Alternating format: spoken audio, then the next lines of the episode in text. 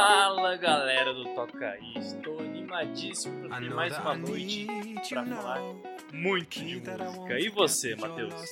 Bom, a gente tá falando de noite, mas eu não sei se o ouvinte tá ouvindo de noite também. Qualquer hora que você estiver ouvindo, seja lavando louça, seja correndo, seja fazendo absolutamente nada, aproveite. Vamos começar aqui nosso papo musical para envolver vocês. Depois de um breve intervalo aí que a gente fez, né, uma pausa de um mês aí sem episódio, estamos voltando. E estamos voltando com tudo. Dartão, chega aí, meu caro. E aí, beleza aí, tranquilo que vocês? Tranquilo, cara. Prazerão te receber aí. O que a gente tinha te falado, né? A gente, quando eu te conheci lá naquela apresentação lá na, na Cidadão Pro Mundo, que é onde que eu, que eu dou aula de inglês lá, eu já fiquei assim, pô, o cara manda muito bem e tal. Eu, na época não tinha podcast, mas depois eu tava pensando, a gente tava pensando em convidar, eu preciso trazer aquele cara pra falar com a gente. Tô muito feliz de ter aceitado o convite aí. E eu que tô felizão aqui, né, mano, de receber o convite, tá ligado? Ter mais uma oportunidade aí pra poder falar com a galera e tal, divulgar um pouco do meu trabalho, conversar com vocês aí, que é da hora. Eu que agradeço. Eu não conheci Valeu, o Dartão antes, né? Mas escutando o trabalho dele essa semana, também tô com essa impressão. Obrigado por ter vindo, vai ser sensacional falar sobre o seu EP. Da hora, Murilo. Vamos falar aí tudo que você quiser, eu falo, tio. Só perguntar.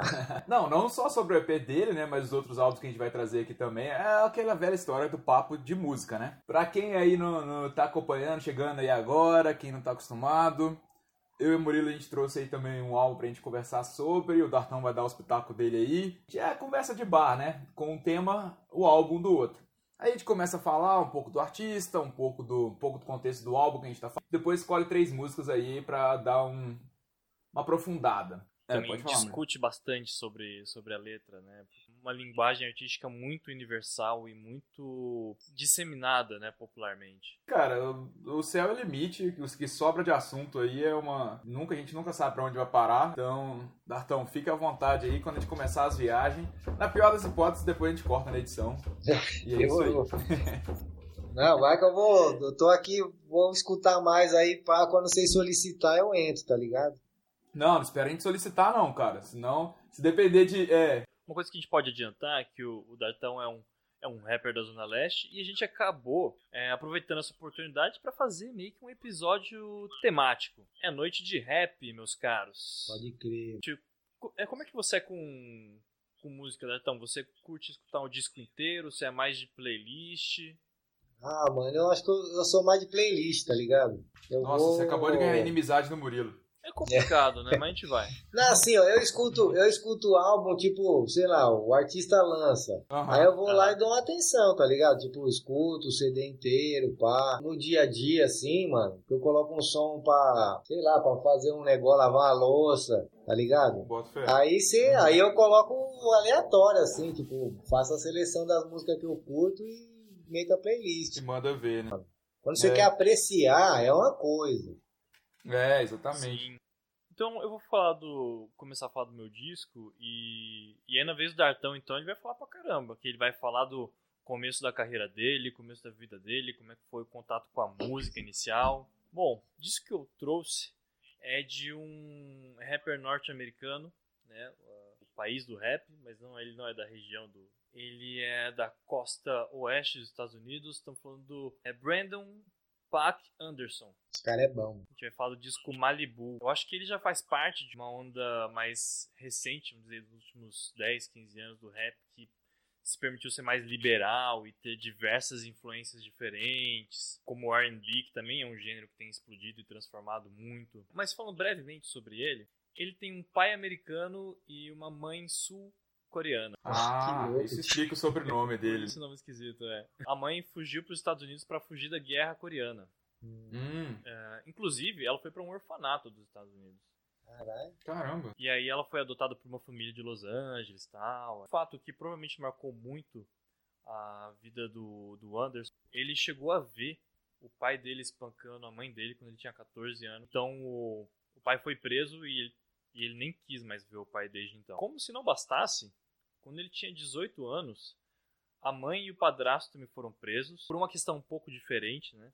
A mãe foi uma coisa de, de fraude de, de impostos. É, né? Nos Estados Unidos esse bagulho é foda. né? Tanto é que ela conseguiu. fel- Felizmente ela conseguiu sair da prisão. é, até rapidamente, né? Mas enfim, quando isso aconteceu, cara, ele tinha 18 anos, estava com, com mulher e filho já, e tinha acabado de ser demitido de uma plantação de maconha. Esse é o rolê. Muito bom. Você é louco, tio. E a vida deu pra ele uma oportunidade de enfim, morar na casa de vários parentes e amigos, é, morando a favor, por favor, né? Mas É. isso acrescentou muito na vida dele. Diversidade, né? Uhum. Vai ter que se virar em várias situações, né, mano? Você vai aprendendo várias Inclusive, a história do rap tem, tem muito disso, né? Uma grande quantidade de, de artistas realmente passaram por dificuldades, por É. grandes obstáculos, que até viraram motivações na carreira. É, esse é um. Vamos dizer que essa é uma realidade comum, assim, da galera do. Principalmente por ser um gênero que vem da periferia, né? Não precisa ser exatamente que nem esse aí, que é a mãe fugiu da guerra e caralho, mas tipo assim, porra, várias dificuldades, né, mano? Várias adversidades que você tem que ir enfrentando na vida. Isso é um fator comum, né?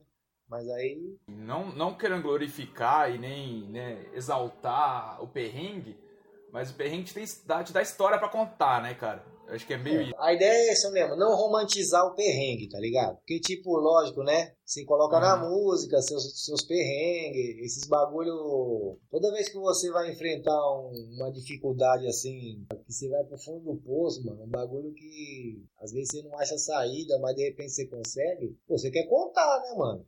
Porra, Claro, pois é. ou a puta de um feito, tá ligado? Aí você vai encontrando outros mundos e a coisa vai mudando, mas tipo, É, a fonte é. Assim, até não precisa nem falar do, na questão do rap, não, mas na música no geral, e até em outras artes, né, cara? Quanto artista não passou perrengue e depois transformou Porra. isso em. claro, É, é, a guerra da vida, né, mano? É, exatamente. Mas enfim, aí ele é, passou por tudo isso, né? Tipo, uou! E aí, ao mesmo tempo, ele conseguiu aproveitar uma chance de, de se expressar, né? Hum.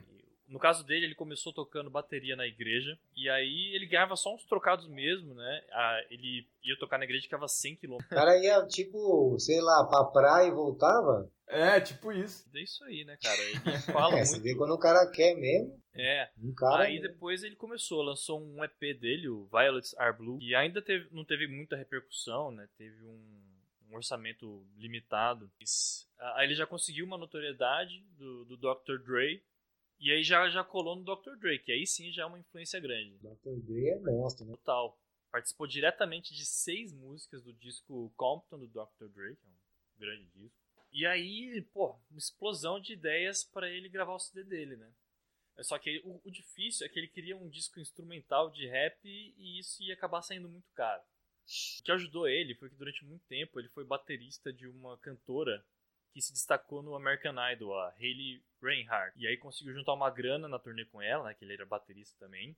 Inclusive ele conhece muito bem o instrumento. E aí juntou a grana para conseguir finalmente fazer esse disco, que é o Malibu. Falando um pouco dele como baterista, vocês podem muito bem ver a performance dele no Tiny Desk. Bota fé. Aham. Ele destrói e todas as músicas ele toca enquanto canta. Não, esse bagulho eu é acho foda. Demais. Tocar É bateria incrível, e cantar. porque ele tem um vozeirão também. É, ele tem uma voz muito foda, mano. Um timbre, um timbre muito único, né? Não, com certeza. Não, tanto que pouca gente se destacou, né? Só, sei lá, o Phil Collins e quem mais? Pô, também teve o Jingle Bells também. Ah, é verdade, teve esse também, esqueci dele. Não, mas só, só pra deixar a indicação aí pra, pros ouvintes, dificilmente você vai ver um Tiny Desk que seja ruim. Pode se inscrever no canal do YouTube deles lá. Sim, e vai desde um artista bem desconhecido, assim, até pra cá, teve o Rodrigo Amarante passou a carreira solo, até artistas gigantes como Adele ou Coldplay. Entrando no disco agora, é o segundo disco da carreira, né? Ele também fez o Venice, É, mas esse é o primeiro que ele fez como ele queria, sabe? Como ele projetava um disco, como ele sonhava em produção de, de rap e tudo mais. E foi aí que ele foi de protegido do Dr. Dre a carreira solo. Esse disco tem uma grande combinação de rap dos anos 90. A gente consegue ver isso em músicas como The Season, Carry Me and The Waters, né, que é uma compilação de, de três faixas, bem diferente. Também tem Soul dos anos 60 e o R&B bem atual.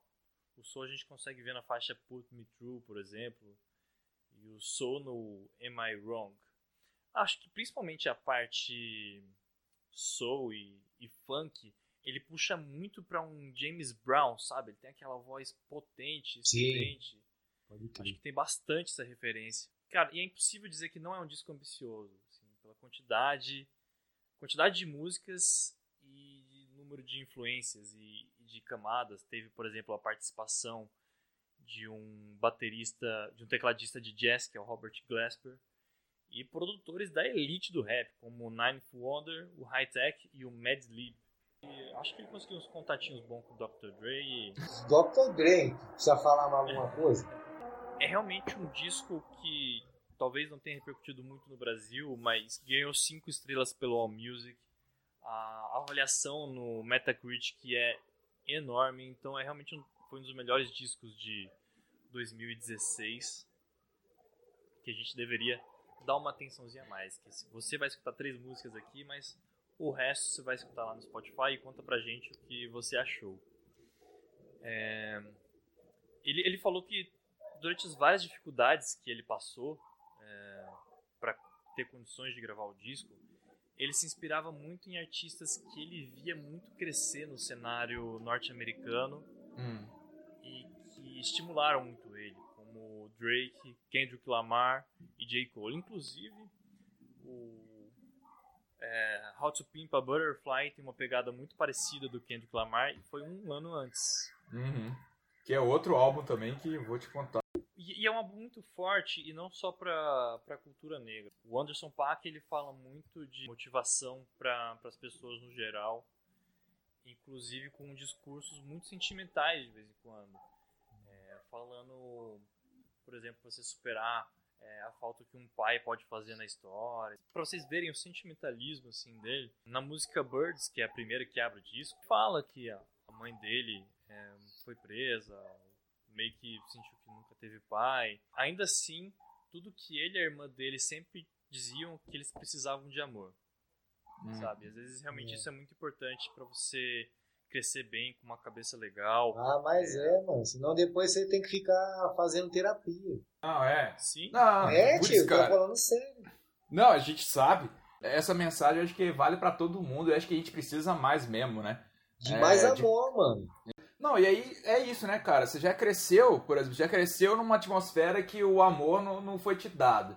Então é. você foi obrigado a respeitar seu pai porque ele pelo medo. Eu aí você sabe, o único jeito que você sabe fazer é também tentar ganhar o respeito dos outros pelo medo e pelo então é um ciclo, né, que vai se repetindo a cada geração. Sim. A história dele é isso, pô, ele quebrou essa história, né? Não, o Exato. negócio é amor. Então assim, eu tenho certeza que os filhos dele já vão ali, já vão ter recebido, né, muito mais carinho, muito mais atenção, muito mais amor, e não vai perpetuar esse ciclo, né? É... Até, pelo, até pelo carisma, tipo, o cara, ele é incapaz de tocar sem sorrir. Pois então, é, mano. Ele, é. ele é ele... tipo, sei lá, um Rei Charles. E assim, conquistar pelo, pelo amor pode ser mais difícil, mas é assim que a gente tem. É, mas esse é o que dura. É, isso, você falou as palavras certas, é o, é o que dura. É, não, porque o outro, quando você tá com medo, né? Você quer só se livrar, você quer é. esquecer, entendeu? Porque é uma experiência ruim. Agora, quando é pelo amor, mano, você não quer esquecer mais. Fica sempre com você, entendeu? É mais difícil, mas, mas é o de mais qualidade. Qualidade, exatamente. É, já quero entrar na primeira música. E ela tem uma, uma atmosfera bem positiva, é, ajuda a gente a relaxar, bem naquele clima chilling. Mas a, a letra, ela é fala de umas coisas meio pesadas, que é a música The Dreamer. A gente vai hum. começar de cabeça para baixo hoje. Pela última música. Do... Enfim, na letra, ele, ele exalta muito a trajetória dele, né? Com todas as dificuldades. E se coloca como exemplo, assim, para os jovens, para as pessoas que ainda estão sonhando, que ainda têm um objetivo, para eles não desistirem. E, sabe, independente se é, você teve uma, uma criação difícil, sem o pai, como ele cita na música, se você teve que falar foda-se para muita gente que falava o que achava de você, que falava o que você tinha que fazer. É, é tipo, cara, se mantém focado no seu objetivo, se você acredita, vai que a gente consegue superar toda dificuldade. É, ele fala na música também que a gente tem que acordar para espantar vários pesadelos aí que ficam com a gente no nosso dia a dia. Então, vamos botar para tocar? Vamos lá. Toca aí the Dreamer.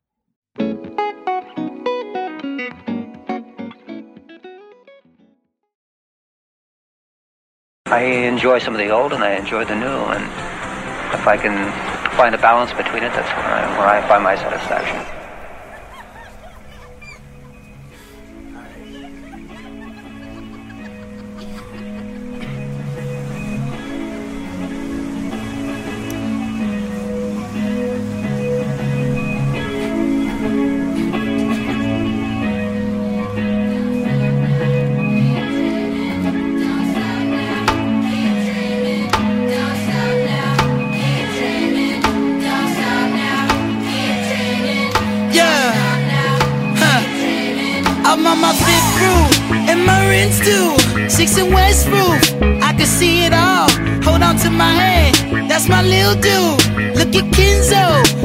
Like it's Paul.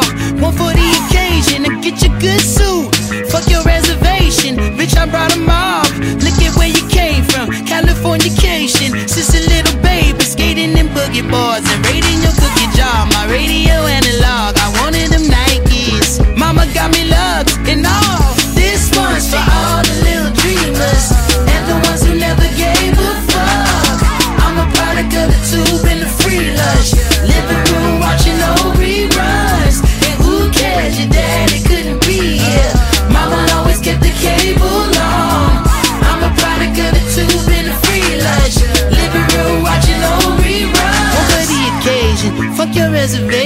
Call up all the haters. It's official.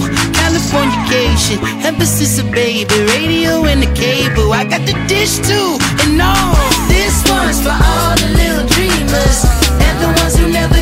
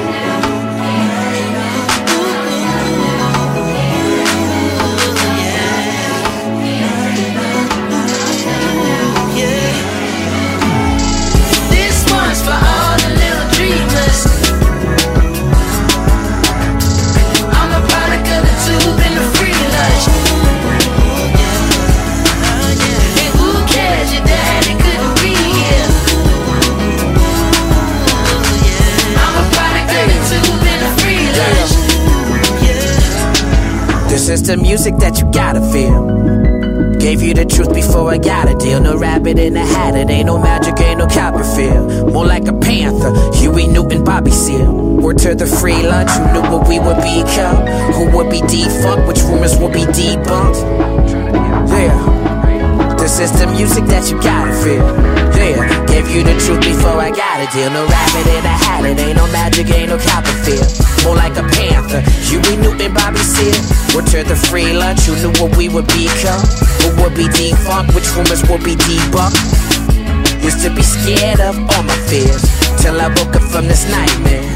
It become of a dream deferred From now until I leave this earth The music making speakers burst. I always put my people first. It's deep how when I speak they say I'm preaching like I lead a church. No proper opposition Competition gonna need a nurse. My job as an artist is making miracles To show you how to struggle poetic and make it lyrical. Crystallize your thoughts and make it clear to you. And make the revolution irresistible. Oh, this one's for all the little dreamers and the ones who of the tube and the free lunch. Living room watching old reruns.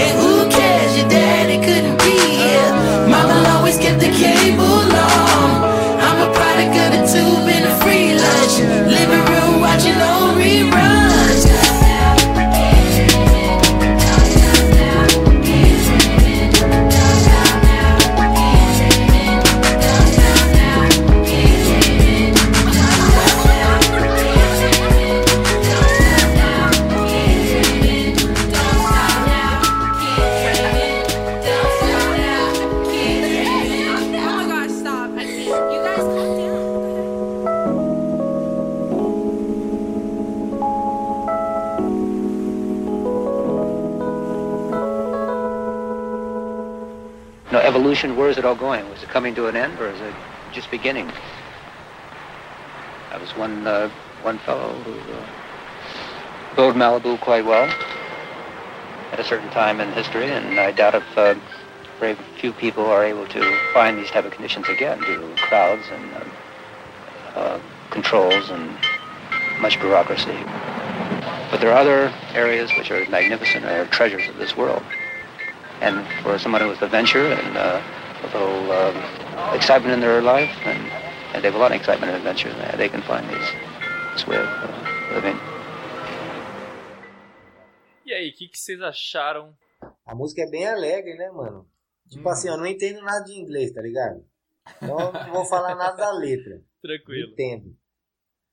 Mas, tipo, o som mesmo, pô, uma parada bem leve assim, mano. Alegre, tá ligado? Pra cima, todo mundo rindo. Mas é exatamente, né, cara? Como é que a música é um negócio muito. Mesmo sem entender inglês, você consegue pegar a vibe ali, né? Do o que, que você tá sentindo e tal. É muito libertação, é muito aquela coisa do, do sonho, assim, cara, é. Vai que vai dar certo. É muito uma mensagem, tipo, vai, meu filho, vai na fé. Achei bem esse lance mesmo, mano. Tipo, sei lá, vai que vai dar certo, mano. Tipo, uma vibe mó positividade, entendeu? Sim, é super relaxante, cara. Dá tranquilo pra escutar essa música. Eu tô numa, numa cervejinha domingo, assim, no sol. Mas a, a letra é, é realmente muito motivadora. Então não dá pra ter uma música motivadora com uma coisa meio down. Acho que ele não queria, sabe? Essa É. vibe negativa. É, Ele é. queria jogar a galera pra cima.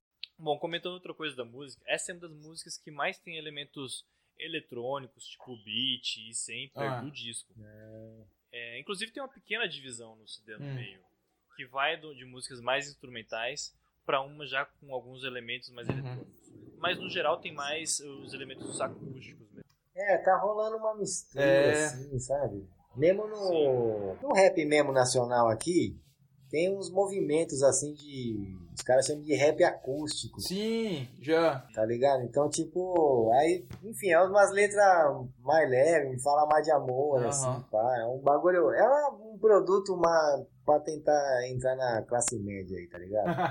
pra dar uma E aí, amenizada, tipo- né? Pra dar uma amenizada no rolê. É, pra ficar gostosinho, Aham. é, fala de amor e pá. Todo mundo gosta de amor, né? É, mas é o que a gente tava falando. Na né? hora de fazer a, na hora de fazer a reclamação, aí nem todo mundo gosta de ouvir, né? Mas enfim, tem essa onda de dessa mistura. Então, o, o que o PAC tá fazendo eh, não é nada assim, uma novidade completa, né, mano? Porque lá nos Estados Unidos já tava misturando essas paradas. Uhum. Mas aqui no Nacional, mano, tá. Tá começando agora, assim, tipo, uma coisa mais tendência mesmo. Não quer dizer que ninguém nunca fez. É, não. Mas tipo, É, tendência vendo- mesmo. Que é uma parada ponto de aceita, tá ligado? Uhum. Aham. O Brasil ele tem algumas coisas atípicas, é, como por exemplo o D2, né? Que coloca É o que eu ia falar. É. O D2 tinha feito o acústico Exatamente. dele, o quê?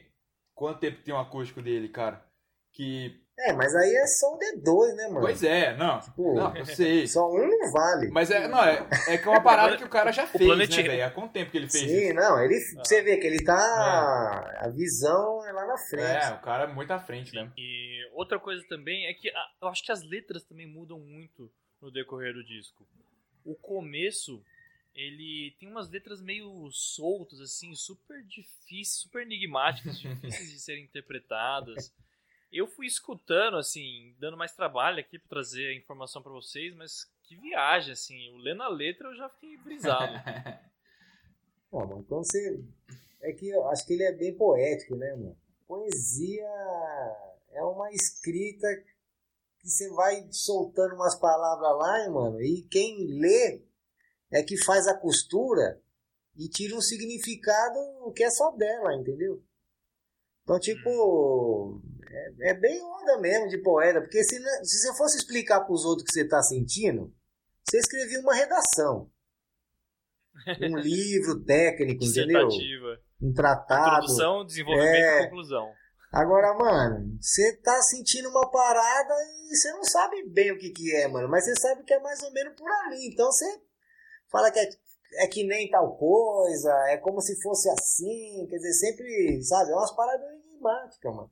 Aí pra cada um vai bater de um jeito. É, é, tem uma coisa que vai, vai bater de um jeito pra você, mas assim, aí o outro que ouviu já tem uma experiência totalmente diferente com aquela metáfora que foi Isso. feita e já pega uma Isso. outra coisa. Isso, essa é a graça. Mas eu achei essa característica atípica pra um rapper, sabe? Eu, eu vejo muito Ah, rap sim. sendo mais objetivo. Sim, sim, sim, não, isso sem dúvida, Murilo. Apesar do, do rap ter elaborado cada vez mais a sua poesia, aqui, tô falando do nacional, tá? Que não... A gente quando faz o nosso aqui e tenta não imitar, a gente cria uma parada diferente, que é nossa mesmo, entendeu? Tem uma galera aqui, né, o Racionais. Só que, mano, não é essa poesia aí do, sei lá, do Rambo, entendeu? Não é dessa galera da elite. Sim. É uma puta poesia, mas é uma poesia de quem tem outra vivência, mano, que não estudou na academia, que é sensacional, mano. As conexões de, de Claro. ideia que os caras fazem e tal. Então, tipo, o Tanto rap é nacional, ele tem, ele tem saído de uma poesia mais dura e de denúncia que era do Racionais, para começar a ir para uma poesia mais abstrata, que é, por exemplo, o caso do Emicida, do Criolo, que vai Nossa, o criolo também é outro, né? é, o crioulo também É. não sabe brincar, né? A poesia do rap nacional tá ficando cada vez mais elaborada e diversa. E, enfim, é, é tão sensacional essa, essa linguagem que foi construída no rap que hoje em dia é esse gênero enorme. É, mas só pra acabar, eu acho que o instrumental também muda no decorrer do disco. E músicas como The Bird e Hard Don't Stand a Chance tem uma pegada super arrojada, muitas camadas de teclado e baixo, muito jazz também. Ele é de um jazz, né, mano? Essa onda misturou o jazz com o rap aí, deu um bagulho muito louco.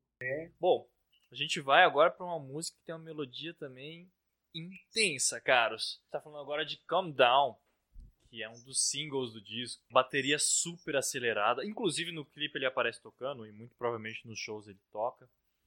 É um baixo groovado pesadíssimo, guitarra distorcida, né? Passa uma certa tensão a música. Eu Acho que é o melhor instrumental do disco dessa música, super difícil. É, mas por mais que o ritmo, a melodia às vezes passe uma certa tensão, é muito de boa o tema. Fala sobre você está numa festa e você tá curtindo. Hum. E você, tipo, ficar muito alto com ou sem drogas. Geralmente as pessoas que chegam no nível que o Opak fala na música estão com drogas. Aí a pessoa não consegue descer mais. Ai, caramba. Never come down. Nossa senhora. Deu É, PT. inclusive até. Em português é deu PT. É, em bom português é o da. calm down seria tipo um PT. É. Tipo isso. No meio da música ele até fica meio agressivo, do tipo, cara, se, se mexer comigo se liga, sabe? Uma postura meio de também alguém que tá É. alterado, vamos dizer assim. Corajoso, né? Por causa do. E mó saudade. E assim, o clipe é ali todo numa festa, então você vê é, galera dançando, curtindo muito, galera pulando, uns, desen- uns desentendimentos. E que saudade que dá, velho. Sim, Assim, de é uma umas festa, festas, né? puta que pariu. Festa normal. É. Total. Festa boa. Festa boa acontece essas coisas. Massa. Então, toca aí, calm down. Demorou.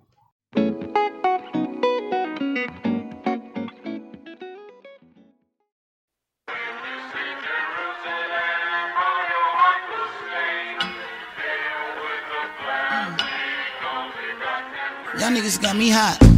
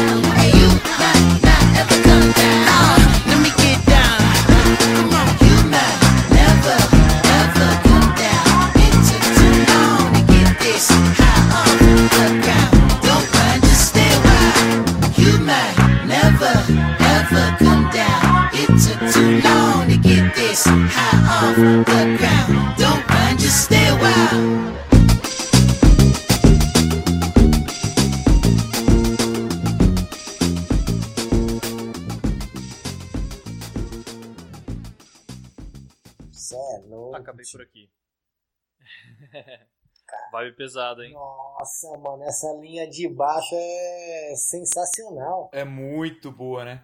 Cara, me lembra muito Pô, os rap dos anos 90.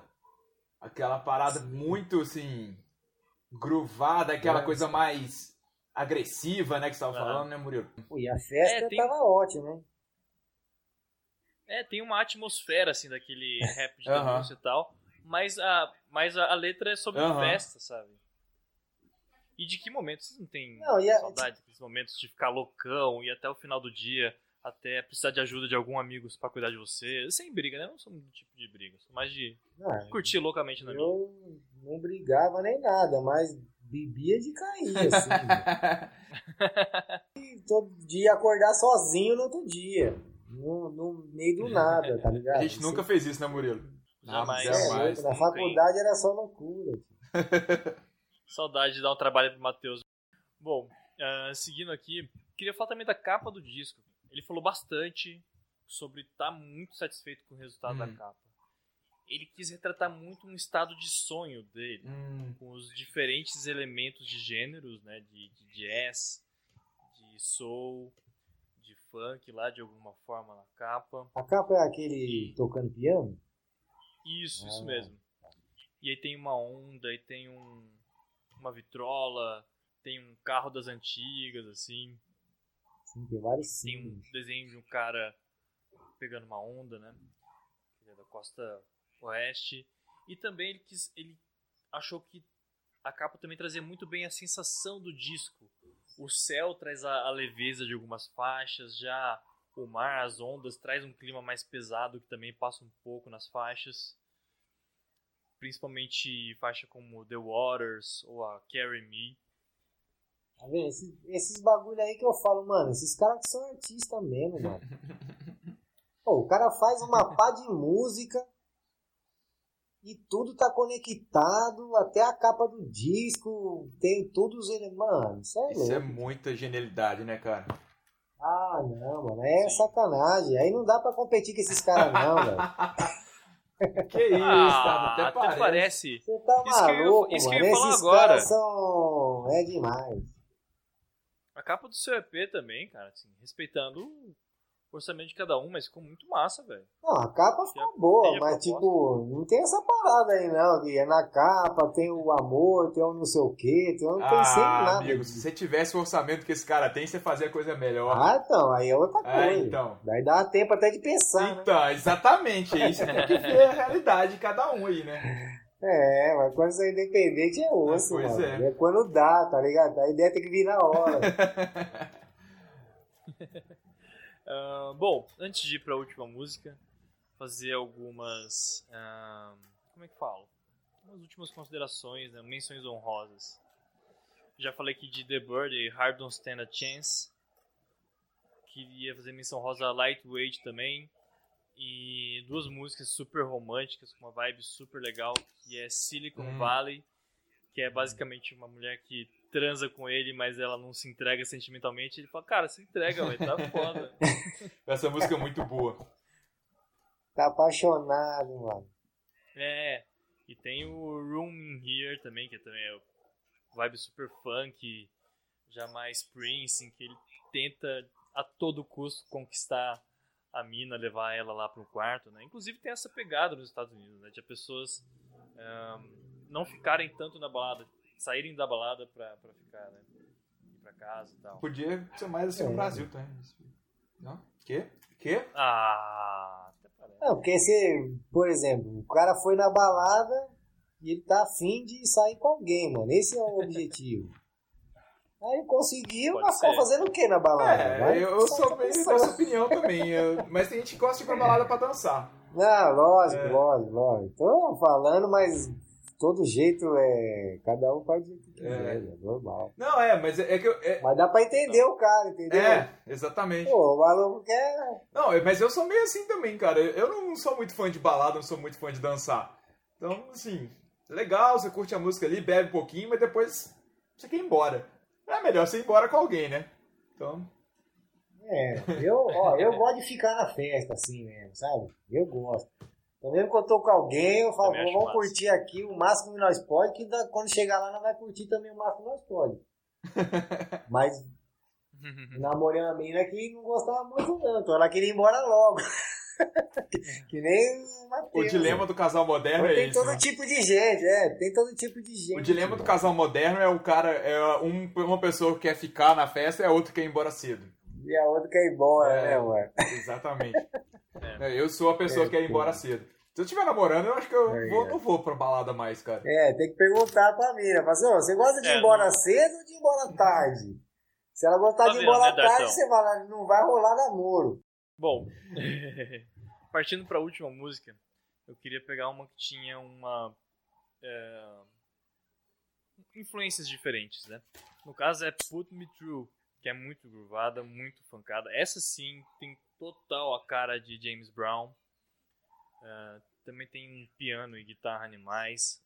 O alcance vocálico dele é incrível. E é uma das melhores melodias também do disco.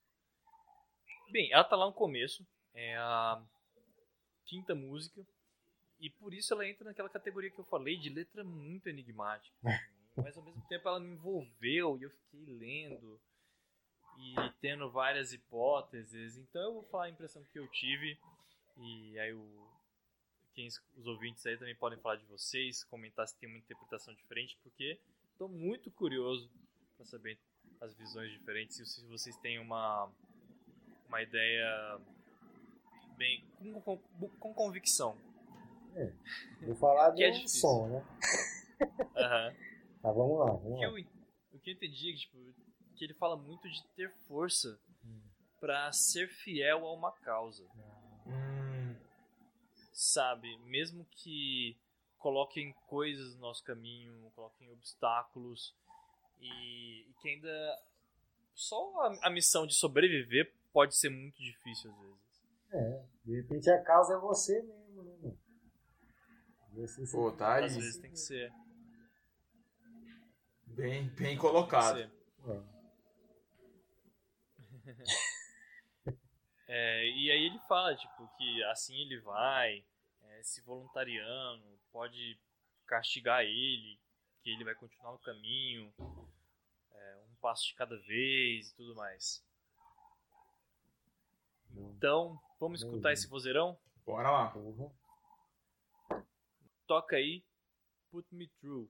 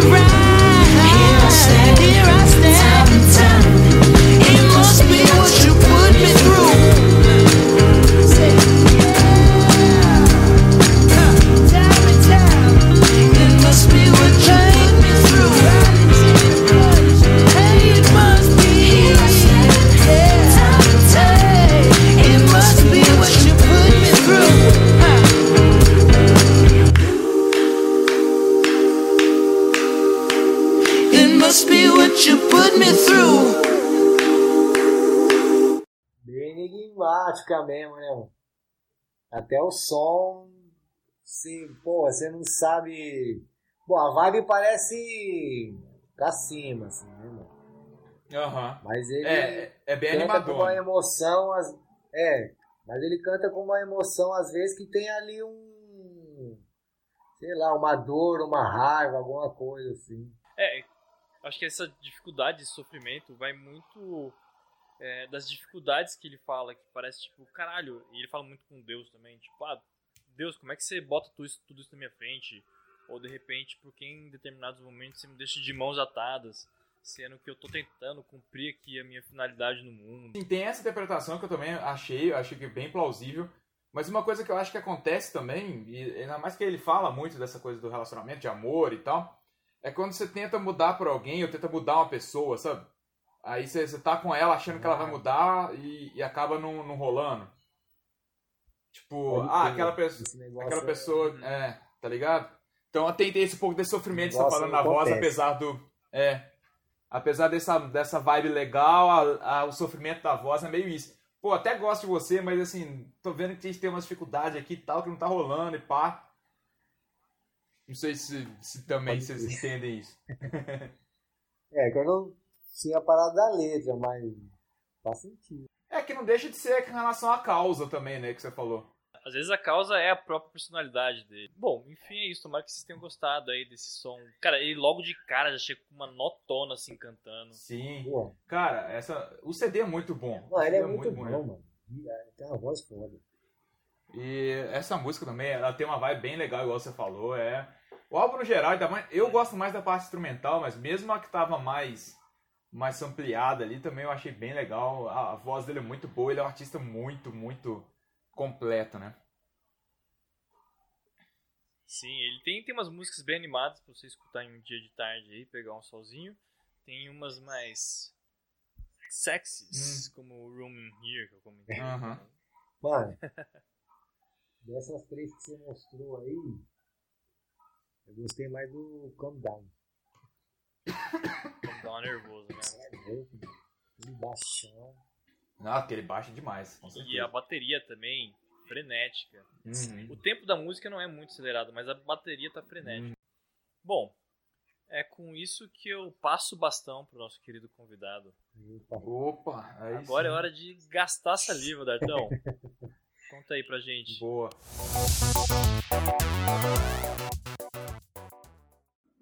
E aí, Dartão, conta aí um pouco pra gente do começo da sua carreira. Quem é você? O que você aí, canta? É, meu nome é Adalto, né? Meu vulgo é Dartão Reptil Leste. Dartão porque, enfim, meu avô que inventou esse negócio aí, né? É tipo de Adarto, sabe? Darto, Dartão. Uhum. Então meu avô que falava essa parada. E aí quando eu falei pros meus amigos que ele falava isso, Já era, né? pegou, tá ligado? É, é o nome que eu uso no, como professor também, no cursinho, né? A gente sempre tem um, sei lá, tem gente que usa o próprio nome e tem gente que usa o nome de guerra. Pro ouvinte que não sabe, é o professor Dartão. É, sou professor também. Enfim, o Reptil Leste tem uma associação com, com o réptil, né? De repente eu sou um pouco inseguro e fico tentando fazer umas armaduras, entendeu? E aí o réptil é uma simbologia interessante. É um, um ser vivo que vive aí num ambiente com poucos recursos, tá Hum. ligado? Hostil. Sim. E mesmo assim tem que sobreviver, né? Conversou antes, você falou que você já foi de acadêmico pra rap, são realidades bem distintas. É, então. Então é isso, né, mano? É o, o réptil, e aí também tem aquele, aquele lance de se você colocasse uma vírgula, vai ficar rap, tio. Porque, enfim, a gente tem uma mania de chamar os outros de tio. E, e aí o leste é porque eu cresci a maior parte da minha vida na Zona Leste, né? Então é um lugar onde eu me identifico assim, né? E aí, enfim, deixei o, o temudo para fazer uma graça, né? Enfim, eu compliquei, enchi de conceito o nome, mas ao mesmo tempo compliquei na pronúncia, na grafia. Mas é isso aí, vai ficar assim. Cara, mas se vocês acertarem em como escreve Rap Leste, vocês não Isso é encontram verdade. nada além do. É, pelo menos tem essa onda aí, não existe outro. Ah, eu, eu, eu nasci aqui na Zona Leste mesmo, né, mano? Morei em muitos lugares, mano, quan- enquanto eu era criança e pá. Vila Cispe, Menino Matarazzo, Ponte Rasa, Itaquera, Cidade de Carvalho, Coabium, Morumbi, Taboão da Serra, Campo Caramba, você Limpo. rodou São Paulo, hein? Até em Santos eu tive que morar um Que isso? tempinho. Foi obrigado a ficar na praia. É, mas foi só dois Ah. meses, assim. Enfim, a gente ia pulando, né, mano? Não tinha. Às vezes dava um. Dava uns BO assim, não tinha pra onde ir. Você ia pra casa dos parentes. Enfim. Aí quando eu tinha uns 12 anos que eu fiquei ali na cidade de Carvalho, que é tipo ali perto do, do metrô Arthur Alvim, tá ligado? Ali perto hoje fica o estádio do Corinthians, né, mano? Pra quem não É conhece São. Paulo, é bem Zona É, Leste. é, aí cresci ali na cidade de Carvalho, queria jogar uma bola, fui descobrindo, tipo assim, quando eu comecei a morar num lugar e ficar um tempo bom ali, deu pra pensar em fazer alguma coisa da vida. Porque até então, você, quando você começava, sei lá, você arrumava um amigo, já tinha que É, mudar isso, já. pra criança, então, isso é péssimo, né, cara? Você não cria vínculo com porra nenhuma, toda hora você tem que ficar mudando. Mas enfim, fiquei lá um tempão, na cidade de Carvalho. Então, primeiro momento eu queria jogar bola e tal, aí depois, enfim, escola nunca, né?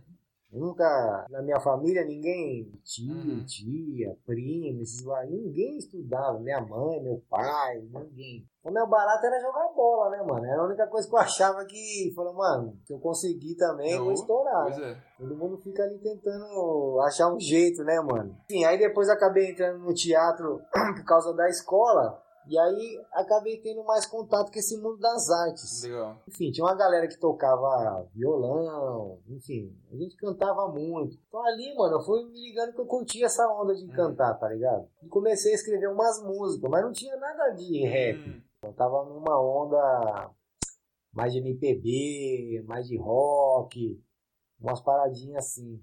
E aí fui, fui sacando que eu curtia cantar. Mas é isso nunca passa na cabeça de uma pessoa da quebrada que você vai resolver tua vida é, cantando, não né? É muito normal, é.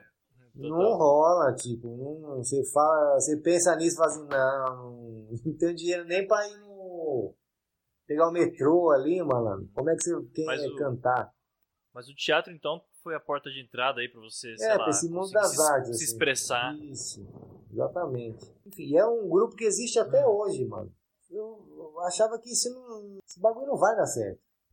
Tem que ser uma coisa mais garantida, tá ligado? E aí eu comecei a procurar uns trampos e tinha muita dificuldade. Aí nessa que eu falei, mano, vou estudar algum bagulho pra pelo menos ter uma profissão, né?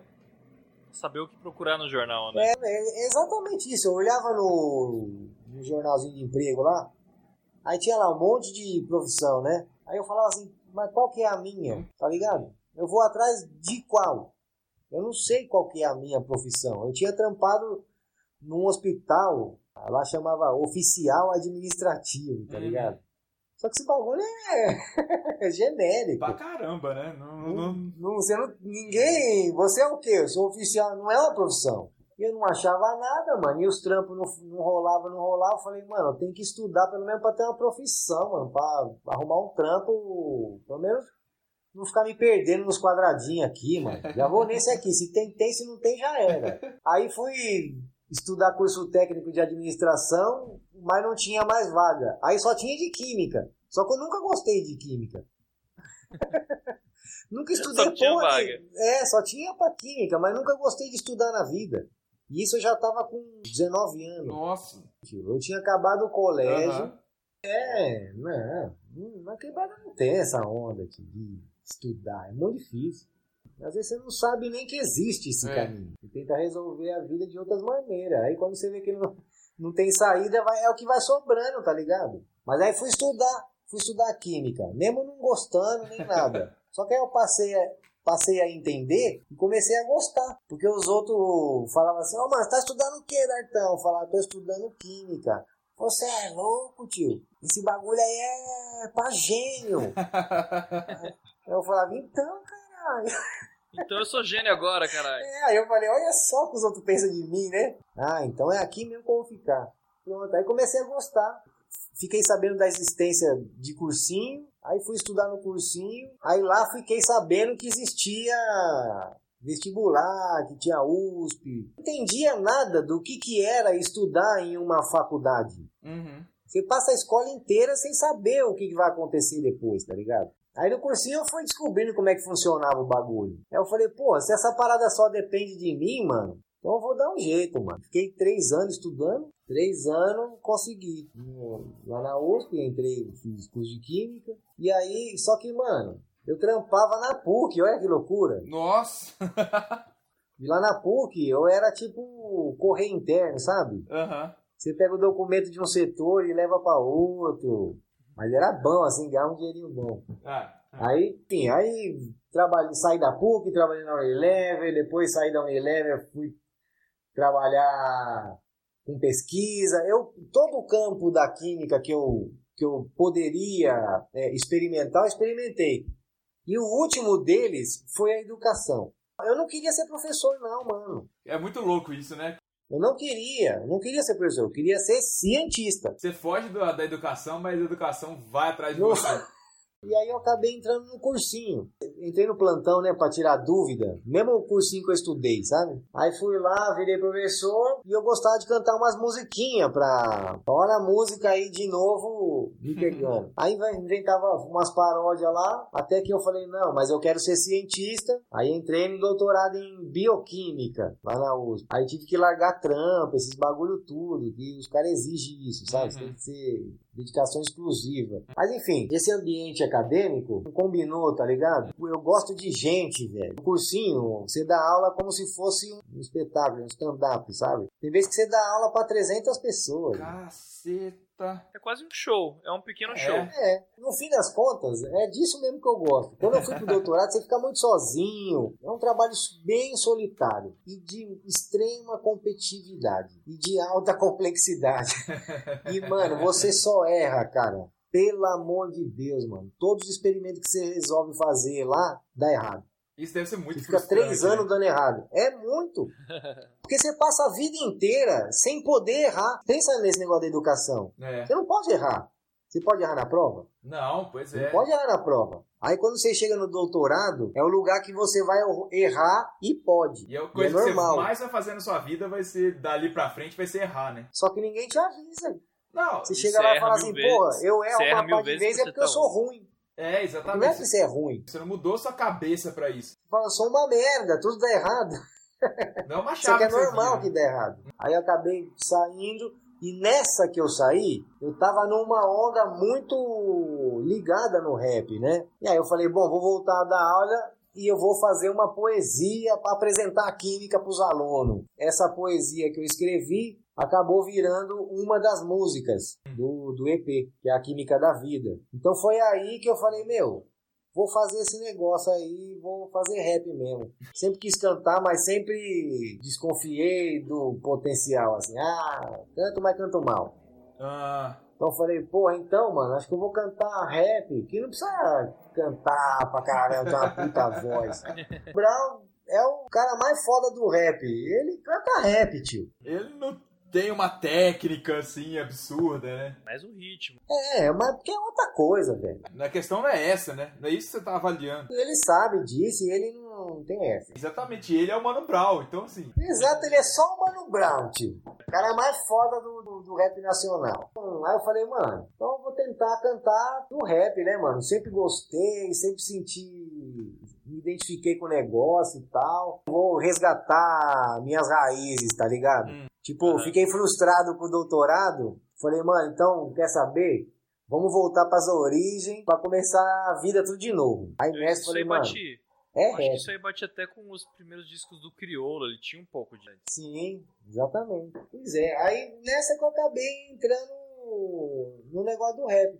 Porque lá no cursinho, a gente sempre faz um show no final do ano pros alunos e tal. E eu sempre cantei na banda. Porque sempre gostei mesmo de cantar. E aí um cara lá me viu e falou assim, mano, você funciona, hein? Podia cantar mesmo, né?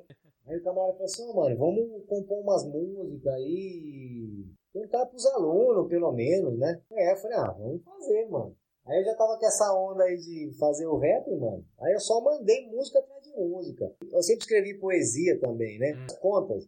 Juntou que eu gosto de cantar, uma certa. tenho facilidade em escrever e uma oportunidade de alguém falar assim, mano, vamos tentar fazer um negócio. E aí, paf, entrei no negócio, velho. Gravei com, com um cara que é do jazz, inclusive esse negócio do Anderson Paak fazer essa mistura com o jazz. O cara que faz as guitarras no, no EP, ele é um puta jazzista, mano. Que doideira. Chama Moacir Lurbano. Mano, esse maluco é foda, tio. Toca demais. Ele que tirou os arranjos. Então ele não é do rap, tá ligado? Só que, mano, ele toca qualquer bagulho. Ele é foda. Ah, quem toca Aí ele jazz, que cara. tirou todos quem, os arranjos. quem toca jazz é, É, gênio. É isso que você jazz falou. toca- O negócio da é. química, que quem, quem faz química é gênio, quem toca jazz é gênio também, entendeu? É tipo. Falei, mano, o maluco é muito É foda. Aí ele tirou todos os arranjos. Aí eu fui gravar num. E você, mas peraí, você no começo você estranhou, tipo, cara, eu vou fazer um rap em cima disso aqui, você esperava um som mais É, urbano? não, isso, não era Como é que bem. Era assim, ó. Eu pegava uns beats da internet pra fazer as músicas. Só que, mano, é da internet, né, mano? É Eu o tinha que ter um- mais uma genérico batida, possível, senão, né? não, senão eu não posso nem lançar a música no Spotify, entendeu? Quem abraçasse a ideia, eu ia fazer, Hum. mano. E aí quem abraçou a ideia foi o cara do jazz. Demorou então, bora, né? Tá entendendo? Era, é, eu falei, mano, vamos misturar essa porra e o que sair, saiu, mano. Aí, tipo, na hora de produzir, os- o maluco, o produtor, que ele também é um puta músico, só que ele é, ele é, assim, ele é do mundo da igreja, tá ligado? Nossa, que mistureba que você fez, cara. Ó, ele é maestro, é Diogo Marques, nome dele. Maestro formado pela Unicamp. E ele é da quebrada ali da Zona Norte. E ele tem um estúdio, mano, na casa dele. Ele tá sempre gravando as paradas da igreja dele lá. E aí ele foi gravar um rap, mano. Aí eu falei, putz, mano, como é que ele vai fazer? Enfim, ele me deu umas propostas e tal. Eu falei assim, bom, vamos Vambora, né? sei lá, muda um negocinho, outro ali pra ficar mais cara de, de rap, né, mano? Aí, mano, fomos fazendo o bagulho e ficou essa mistureba toda aí, mano, do, do jazz, do, do- da Do guitarra, gospel. tudo instrumento, uma parada do gospel. Enfim, mano, saiu o que saiu, entendeu? Nada disso foi tão planejado assim. Eu não queria uma coisa que fosse com instrumento mesmo, ao invés de- de ser eletrônico. Eu queria Cara, mas fazer, isso tio. Mas esse é o caminho natural, né? O primeiro disco do, do Anderson Paak o, fez com o que tinha na hora, Uhum. sabe? É. E aí juntou uma grana violenta, os músicos que ele queria e fez o segundo. Enfim, aí, aí gravei o EP, né? Cinco músicas, por causa do dinheiro mesmo. que senão gravaria mais. Ah, mas é bom pra dar uma, uma sentida, É, sabe? senão ia queimar é, cartucho, né? também. O que eu achei, mano, foi, pô, os alunos tudo gostam de ver a- as músicas que eu invento, essas paradas, sabe? Falei, pô, tem aluno pra cacete, velho. O negócio vai viralizar, não tem jeito. Aí fui lá, fiz, fiz a arte da capa. Aí quem tirou aquela foto lá foi meu irmão. Ah, é? Que da hora. Caraca, boa. É, nós pensamos ali na hora, ele falou assim, mano, porque tem uma foto de uns caras que tá na favela assim, segurando um saxofone, Uhum. sabe? E com a camisa na cara, assim. Aí peguei essa foto de referência. Eu falei, em vez de segurar instrumento, vai segurar uns livros, que é a minha onda É, da educação. muito legal essa foto. E E aí aí tem a ver com a sua história de acadêmico. tem uma música minha que chama Maloqueiro Acadêmico, que é tipo como se fosse meu lifestyle, entendeu? Bora chamar a primeira música, escolhe. Sei que é difícil, né? Música é que nem filho, mas escolhe uma música sua pra gente começar falando. Fala um pouco sobre ela. Ah, vou falar então da, da primeira música que eu fiz, que foi a Química da Vida. Do EP é a música que o pessoal mais procura, né? Cara, eu, eu não sei se é porque eu sou meio nerd também, que eu gosto muito de física, química, matemática, mas eu É. achei sensacional, genial essa letra, cara. Eu tava meio que acostumado a fazer musiquinha falando de química, porque eu fazia pra ensinar os alunos, né? Aí essa daí foi com também. Ah, foi fácil, né? Não parece uma música pra cursinho, não pra, ah, vou aqui ensinar meus alunos. É, não, Então, não é. Como é que eu poderia falar da química Uhum. Na nossa Aham, vida é. mesmo? Mas usando termos de Uhum. química mesmo. Mas ficou uma poesia legal, ficou uma poesia bonita, né? Tem um significado ali, teve... Passa assim, o amor que você tem pela química, mas a- como a química tá na sua vida e como, sabe, não sei se quem não gosta de química também vai se É, identificar, eu acho. Aham. Sim, e tem muita coisa, tipo, visto tipo, a vida tem Uhum. vários elementos, e às vezes a gente quer que esses elementos reajam e eles não reagem.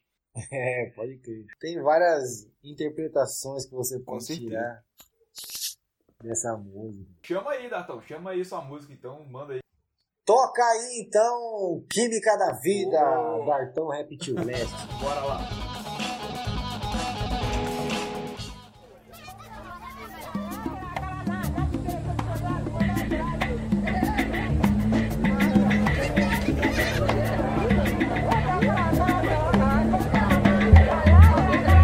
Cartão chegando na humildade.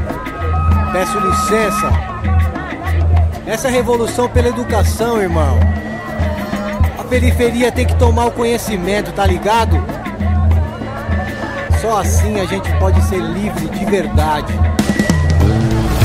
Comigo nessa química da educação. Tenho molécula que cura e que mata em vão. Laboratório, solo, indústria, mar e na cozinha. Essa ciência não é boa, nem é má sozinha. Você decide de que jeito você quer usar. Se é pra ajudar o mundo todo só vestibular. Com ele eu faço de remédio a bala de oitão. Construo um ponte, prédio, carro e até uma nação. Você é daquele que associa com a poluição. Cabeleireiro usa química no seu salão. Tem muita merda na cozinha industrializada. Mas foi a gente que escolheu, essa é a sacada. Não sou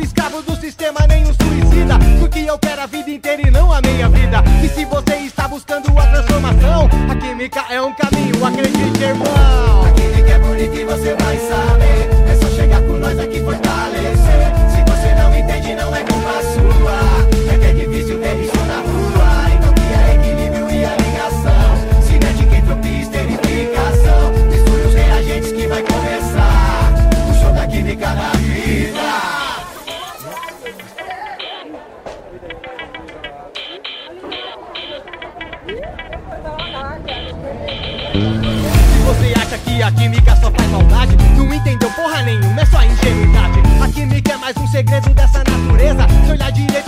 Garanto, vai achar beleza. Será que a química também é uma obra de Deus? Ele pôs lá, a gente achou, foi assim que se deu. Eu tô ligado que é foda pra você estudar, mas é por isso que eu tô aqui pra te ajudar. Eu não sei tudo, ninguém sabe, mas eu tô tentando. E eu aprendo a par de coisa que te ensinando. É um bagulho até difícil de se perceber. Que o professor vira aluno ensinando você. Devagarinho a gente chega, é só você tentar. Tentar de novo quantas vezes você precisar. Então vamos junto, todo mundo é só um coração. Se tem problema, eu tenho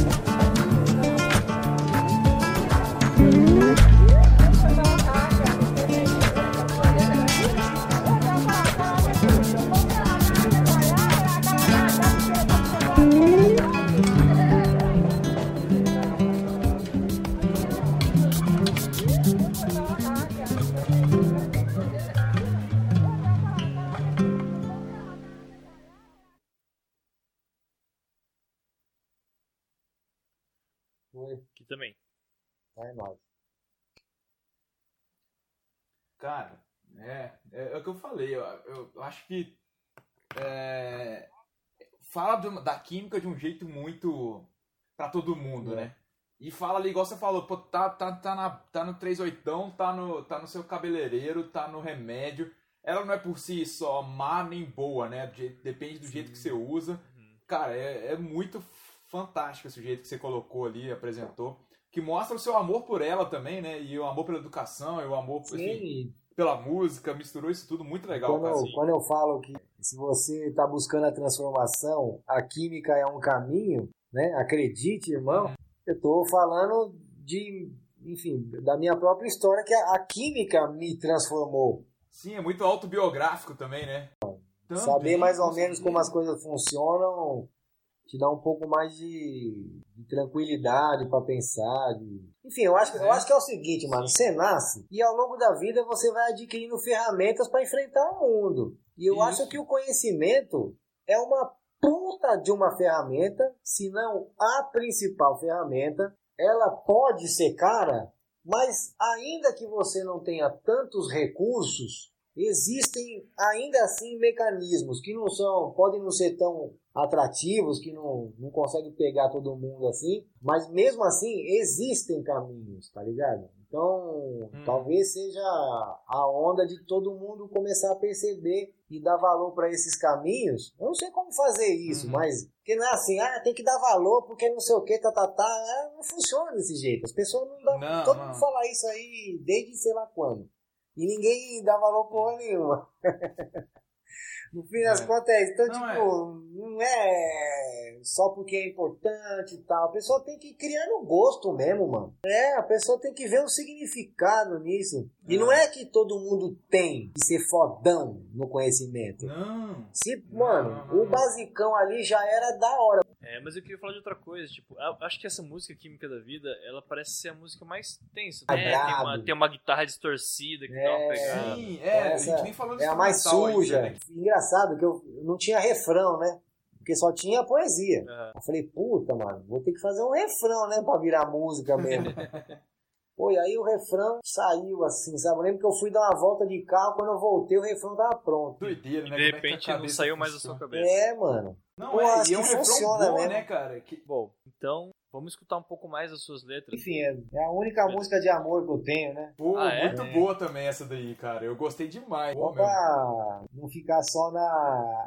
só aqui na porrada, né? Só no ativismo, né? Só na, Ah. é, só na briga. Pô, falar um pouco de amor também, né? Conta um pouco da história da gente ouvir. Ah, enfim, eu, eu fiz essa música pensando no relacionamento que eu tive. Ah, eu- é, não podia ser diferente, né, cara? Você... Isso é tudo, tipo, verdade, assim. Tudo da vivência mesmo. Enfim, aí eu, eu Tá fiz pensando no, no meu relacionamento. Aí, enfim, essa onda mesmo, né, mano? De você amar a pessoa, mas ela ser diferente. Toda a dificuldade que todo relacionamento tem, né? Porque é um bagulho Uhum. muito louco, mano. Vou até falar um negócio aqui pra vocês que, que eu acho que é importante. Quando a gente é adulto, a gente tem que se relacionar, né? Com, que se você é heterossexual, você se relaciona com a pessoa do mundo diferente do seu. Enfim, tudo divide. Os meninos e as meninas, tudo divide. Então você não aprende nada sobre o mundo das meninas e elas também Uhum. não aprendem lá muita coisa sobre o mundo masculino. Você, o mundo é todo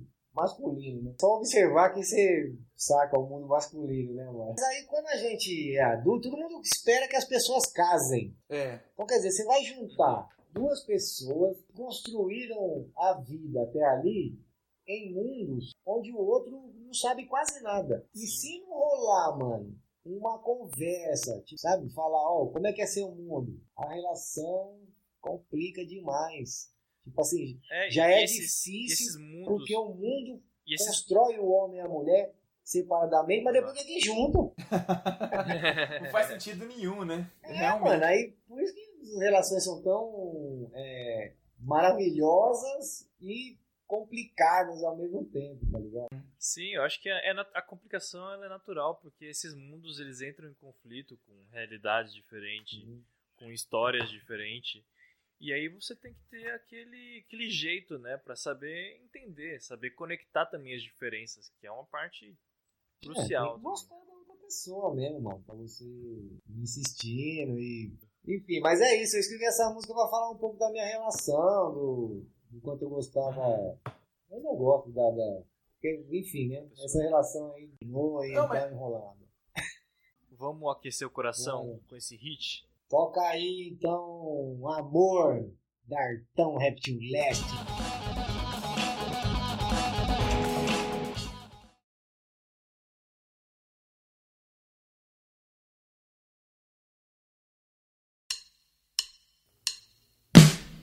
Ba-ba-di-da, ba-ba-di-da, ba-ba-di-da, do do. Ba-ba-di-da, ba-ba-di-da, ba-ba-di-da, do Ba ba da, ba ba da, do do, ba ba da, ba ba da, ha. Isso começa com a paixão, cê tá ligado? O olho fica tipo assim, hipnotizado. Ela ficava bem quietinha e eu acelerado. Ela toda delicadinha e eu um relaxado. Aquele tempo já passou e ainda tá bem quente. O nosso amor é um romance, não é só um pente. A nossa música não é funk, é rap envolvente. Amor de adulto com pitada de adolescente. Fica, fica do meu ladinho, enroca no meu corpo e dá um beijo gostosinho, vem. Temperatura mais de mil, primeiro é com a mão, depois a língua e cê já viu, né? E a gente nunca fica quem? Depois no Netflix põe o tio no Half Man. E é mais um chá pra relaxar. Namoro temperado, pervas finas é o que há. Então vamos lá no japonês. A gente come tudo e vai dormir depois das três. Fica debaixo do edredom. Te esquento rapidinho, meu calor tá modo ron, ron. E vamos assistir o quê? Agora eu escolho e amanhã vai ser você. O filme a gente vê depois. Eu vou fazer um negócio que vai agradar os dois. Paparera, paparera. Só que isso não tem perfeição. A gente briga e essa é a parte ruim da relação. Mas é normal fazer o quê? Conversa se entende tudo pra fortalecer o amor. Depois eu faço um café, a gente dorme tarde e acorda quando quiser. Passa tão rápido, verdade. Depois que cê vai embora, já me bate uma saudade. A gente é tão diferente. Tem coisa que cê gosta frio e eu gosto quente. Tem coisa que cê gosta seco e eu molhado. Cê curte passar roupa e eu visto amassado mesmo. Não é problema algum. Às vezes zero a zero, às vezes é um a um. E tamo junto nessa vida. Namoro é uma passagem, nós compramos só de ida. Então vamos lá no japonês. A gente come tudo e vai dormir depois das três. Ficar debaixo do edredom. Te esquento rapidinho, meu calor tá modo oh, oh, oh. E vamos assistir o quê? Agora eu escolhi e amanhã vai ser você. Filme a gente vê depois. Eu vou fazer um negócio que vai agradar os dois. Malandro, amor é construção. Cinema, Hollywood, tá cheio de ilusão. Amor é coisa séria, não é parte de diversão. Se não entra de cabeça, nem traga o coração. É lado a lado todo dia, é junto chateado e mais ainda na alegria. É não deixar a mina sozinha, é junto lá na cama e também lá na cozinha. É tão bonita e inteligente, me deixa embriagado mais alto que aguardente. Além do mais, ela é tão quente. Amo pra caralho e tô ligado que cê sente o mesmo. Amor, você é pobre chique. As roupas é de brechó, mas em você fica boutique. De grife, o nosso amor é nota A. Arruma as malas, vamos direto pra Caraguá. Então vamos lá no japonês. A gente come tudo e vai dormir depois das três. Fica debaixo do edredom. Te esquento rapidinho, meu calor tá modo. Oh, oh, oh. E vamos assistir o quê? Agora eu escolho e amanhã vai ser você. O filme a gente vê depois. Eu vou fazer um negócio que vai agradar os dois.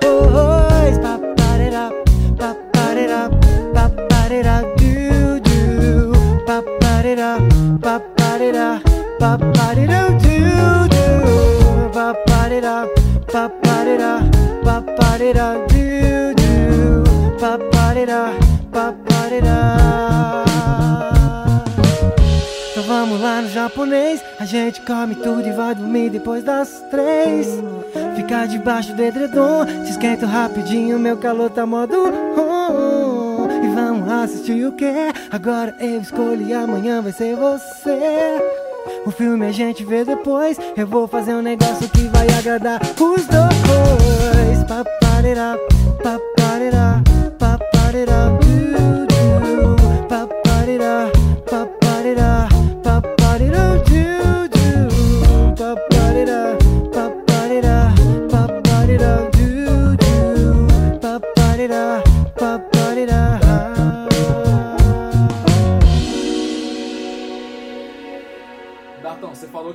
bem, cara, mas essa daí eu, tipo, tá meio discordando dessa sua afirmação, hein? Também acho. É uma Né? melodia vocálica Ah, muito bonita. Pois é, ela é bem assim, não, não é rapzinha não, é um negócio É, bem... dá uma, tem uma bem vozinha boa aí, né? Pois é, então. Tá, mano. Mandou uma melodia Essa aí é legal. pô. Ah, enfim. Eu, eu gosto mesmo de soltar a voz e tal. Eu gosto de. Eu acho que eu tenho uma voz razoável, assim. Dá pra cantar, mano. Dá pra cantar. Dá pra cantar, com certeza, dá pra ir. Opa, dá pra cantar É. aí demais. Com certeza Cara. Rael curtiria muito. Cara, mas é uma música muito legalzinha de ouvir, assim. muito- Gostosinho, assim, né? E mesmo assim, você vê que é muito verdadeira, né? O que, que você tava falando, assim, que você vê que tem uma. Que, eu- que eu ia te perguntar, porque não, não, não acreditaria que você falasse, ah, não, isso aí foi só uma coisa que eu tava ali. Porque é tão rico em detalhes, né? Parece que a É. gente tava fazendo ali parte da rotina do casal. É, Isso mas é é tipo, Isso, muito é isso bom, mesmo. cara. Eu me inspirei na, na nossa rotina, as paradas que a gente gosta de fazer. Cara, é, é a realidade ali, você, igual você falou, das brigas, do, do, do que dá certo, do que dá errado, do. A vida mesmo de casal, né? Você, não, é, não é nada idealizado, é, é, tipo, muito pelo né? contrário, é muito Essa normalizado. música eu quis colocar, tipo assim, eu retratei um pouco da, do cotidiano da, do casal, mas Uhum. coloquei umas mensagens aí, né, mano? Tipo, que eu acredito que o amor seja uma construção, tá ligado? Não uma parada que acontece e pá! Eu falo essa onda, eu falo dessa onda também, mas, porra, não é só lá na cama, não, né, mano? Que você fica com a mina. Tem que Uhum. ser o tempo todo, as Uhum. coisas tem que ser, a- as tarefas tem que ser partilhadas, tá ligado? Tipo, se eu pensando Uhum. assim, sei lá, se você casar, né, mano? Porra, não tem que. As coisas tem que ser bem divididas aí pra ninguém ficar sobrecarregado, tá ligado? Eu, tipo, passei essa Uhum, mensagem aí também, falando nessas ondas, né? Então, Bora. vamos pra última então? Então vamos agora fazer assim. Qual que é o último? Né? Manda aí, faz uma introduçãozinha aí pra nós, só pra antes da gente Ah, então, ouvir. Entender. Favela se vira. Conta ali um pouco da minha história de mais infância mesmo, de molequinha ali com uns 12 anos, Uhum. essas paradas. Então, enfim, tá, tá falando ali do meu envolvimento com a molecada ali da quebrada e de alguma maneira como é que eu me comunicava com a favela. Tá ligado? Uhum. Porque eu nu- nunca morei na favela. Eu tinha certo receio, tá ligado? Sempre colocavam muito medo na gente sobre o que era uma favela, tá Uhum. ligado? Uhum. E- Mas ao mesmo tempo que existe esse medo, esse medo foi o que me fez é, desviar o caminho, tá ligado? Porque os moleques que andavam Hum. comigo, uma pá de moleque, ou foi preso, ou foi morto, ou, ou tá no tráfico ainda, tá se drogando, tá noiado por aí, tá ligado? Então, tipo, mano, se eu não tivesse esse medo, eu não. Talvez não. Sei lá qual que ia ser a minha história, entendeu? Porque quando eu, por causa do medo eu fui Uhum. escolher outros amigos, tá ligado? Ficar mais em casa, pá. Porque os camaradas estavam começando Uhum. com umas coisas pesadas. Aí, enfim. Então, tipo, conta um pouco dessa historinha. E ao mesmo tempo, eu, eu falo sobre o conhecimento que a própria favela é, constrói. Porque a galera tem que se virar sozinha, mano. Uhum. Tipo, você vai construir uma casa, Uhum. não vai vir uma empreiteira pra montar um prédio pra você. Uhum, não É vai, você é. mesmo, mano. Ou você contrata um pedreiro que mora, tipo, ali mesmo, ou você mesmo vai levantar o seu próprio muro. Tá ligado? Aham. Então, tipo, Pega uns tijolos, é, faz mano, cimento e se ali. vira, tio. E vai fazendo. Então, o, o- quando eu olho pra, pra favela, eu vejo muita sabedoria. Tá ligado? Com certeza. Por mais, por exemplo, os caras fazem os gatos. Puxa a, a luz do poste pra casa dele. Aham. Você sabe fazer isso? Eu não sei. Cara, a saber eu até sei, mas assim. não, não, não faria assim de Não, mas tô falando, eu não tô dizendo se você vai fazer ou não. Mas, Tô falando, assim, você é sabe ou não o sabe? Matheus é engenheiro. Né? Você sabe, tá ligado? Eu não, sei, é- por exemplo. Eu sei porque, assim, Ah, eu sei então. porque eu estudei isso, né? Não é porque eu espero que Pois qualquer é, um mas saiba tipo, fazer, não. o maluco. Mas eu. Mas deve ser. Calma. Mas deve ser impossível fazer que nem a galera da periferia. Galera é bom, mano. Um bom gato. Pô, e, é- e é- e, tipo assim, ó, o Com lance certeza. da necessidade vai fazendo com que as pessoas desenvolvam habilidades que não se desenvolvem em outro lugar. Não, exatamente. Por que, que eu sei? Porque eu cheguei e fui pra É. uma universidade e estudei. Essa galera não foi pra universidade aprender Pois a é, fazer agora gato. imagina se o cara tivesse ido pra universidade. Pois é, Você exatamente. entendeu? Além, exatamente. além de todo o conhecimento, tudo bem, né, mano? Que talvez essa vida de sofrimento que desenvolveu essas habilidades, pode ser que ela não existisse se a pessoa tivesse uma trajetória que chegasse na universidade, né? Mas de qualquer maneira, Hum, eu, a, a minha ideia seria tipo, mano, tem que misturar, mano, todo esse conhecimento aí. Você imagina essa Uhum. galera da favela que já consegue se virar sozinha, tipo, né? Lógico, se virar sozinha não quer Uhum. dizer que resolva todos os problemas, mas tá lá, mano, sobrevivendo de alguma maneira, tá ligado? Imagina Com se certeza. tivesse todo o conhecimento acadêmico pros caras organizar grupo, pra poder fulano saber montar um. é, subir uma casa, bater uma laje com mais economicamente, sei lá, mano, inventar. Aí maluco veio me falar Ah, de meritocracia depois, né, velho? Esse bagulho de meritocracia nem existe. Tá entendendo? Tá, não sei que os caras pegam esse Né, termo Pois é. pra ficar falando que quem conseguiu, conseguiu. Pois é. Não, quero ver maluco sair da favela e Pois chegar é, chegou, mano. né? Então, sabe, tipo assim, Sim, mano, é. tinha que, tinha que pagar um pau pro cara que morasse na favela e entrou numa universidade foda. Não fica olhando assim, tipo assim, ah, o que tá fazendo aqui? Porra, tio, o cara teve que correr muito mais do que você, malandro. E ainda, sabe, Com pra chegar certeza. num, num- em um ponto igual ao seu, mas em outras caminhadas, o Uhum. maluco tá lá atrás Uhum. tipo de grana. Então, aí, enfim, Beleza. favela se vira, então, E- é essa onda. É falar assim, porra, é... Imagina, mano, se a favela tivesse um conhecimento acadêmico, a galera entrasse na faculdade e tivesse mais perspectiva de vida, porque a única Uhum. maneira de você evitar, quer dizer, o que é que pode combater o tráfico de drogas lá na quebrada? Não é a polícia. Hum. Você tem que De fazer o nenhum. cara, mano. A pessoa vai pro tráfico. É que as pessoas não têm noção da condição da galera. Tem gente que Uhum. vai pro tráfico que não tem outro jeito, malandro. A, a pessoa Sim. precisa de, de dinheiro. É pra agora. Não é pra daqui 12 anos, Às vezes a não. pessoa não. Às vezes a pessoa nem imagina que existe outro Sim, jeito. de isso é uma consequência assim que pega muito mais gente. Mas tô falando, pô, tem gente que não tem jeito, velho. Ou o cara vai lá, só tem essa oportunidade. Ninguém tá indo Pois lá é. pra falar pro moleque, ô, mano, faz isso aqui, faz aquilo lá. Não. Vai ter um maluco lá que Não. vende os bagulho e cola com um tênis da hora. O maluco falou, e esse tênis? Pois é. É, tô ali, ó, trampando o bagulho. Já era, filho.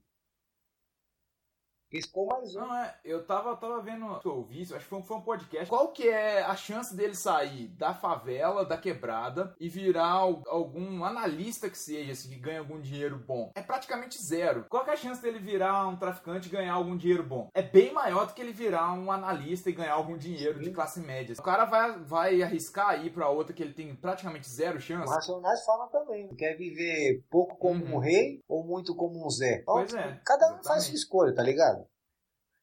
Claro. Bem interessante. Bora. Vamos com a música então? Toca aí então, Favela se vira, Dartão Reptil Leste, ou Camaleão Social. Olha, vai numa dessas favelas aí que você vê como é que o nego não tem que ser criativo pra poder resolver os problemas que eles têm, né? Só que a gente não traz isso pro processo formal de educação. Ah. Yeah.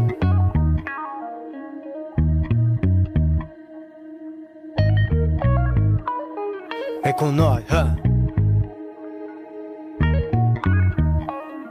Yeah. Pivete, moleque magrelo, periferia. Não era desnutrido, mas tipo, eu parecia na quebrada. Os pivetes só queria jogar bola. O sonho da molecada era fugir da escola. Cuidava de uns carros na feira, troco de esmola. Tentando ganhar um trocado, quem sabe a glória. Comprar um salgadinho na bomboniere sim. Chamava de isopor, mas até que era gostosinho, cê tá ligado. Pivete de bobeira na quebrada, querendo um dinheiro, cai facinho na emboscada. Não tinha astúcia pra meter uma de largato. Colava na favela, mas saía no sapato. Eu não morava nela, eu tinha outro abrigo. Mas cara da favela era tudo meus amigos. Por um triz, a mão que hoje escreve com giz. Não vende o pó que os boy aspira com o nariz. Eu era pivetinho mesmo, mano. Pequeno, magrelo. Eu era meio forgado, tá ligado? Mas eu tinha muito medo, mano. E eu acho que foi bom ter medo, mano. Porque o medo me trouxe até aqui. Quem resolveu ter coragem, meteu o peito de aço, acabou em outro lugar, mas eu não, mano. Eu tô aqui. Graças a Deus, jogaram a rede, mas não me pegaram. Eu tava até no pique, mas com medo pra caralho. A minha mãe, o que que ela ia pensar se o pivete dela começasse a traficar? Não, não, não, não. Esse barato tá errado, truto. Os moleque correria e as mina viram o quê? Periferia, você tá cheia de talento, sabedoria. Vamos somar conhecimento. Quem levantou as casas das comunidades não foram os engenheiros lá das universidades. Vamos fazer o mesmo com ausência do Estado. Já imaginou se a favela tivesse estudado? Hein? Já imaginou se a favela tivesse estudado? Ha, já imaginou se a favela tivesse estudado? Hein? Já imaginou se a favela tivesse estudado? Ha, ha, ha. A gente se vira, a gente se vira,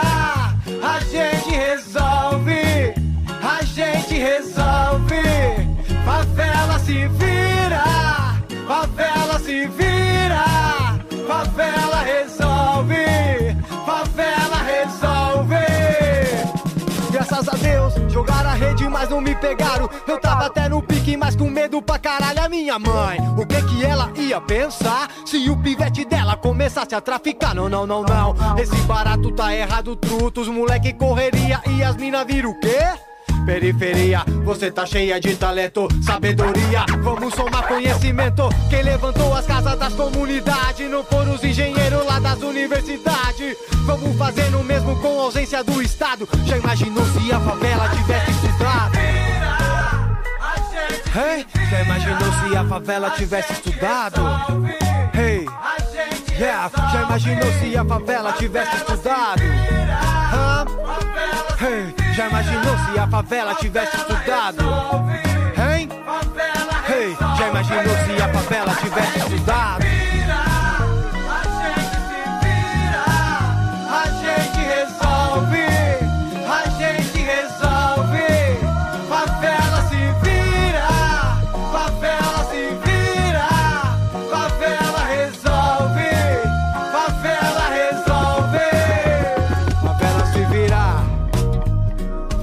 Resolve. Favela se vira, favela resolve.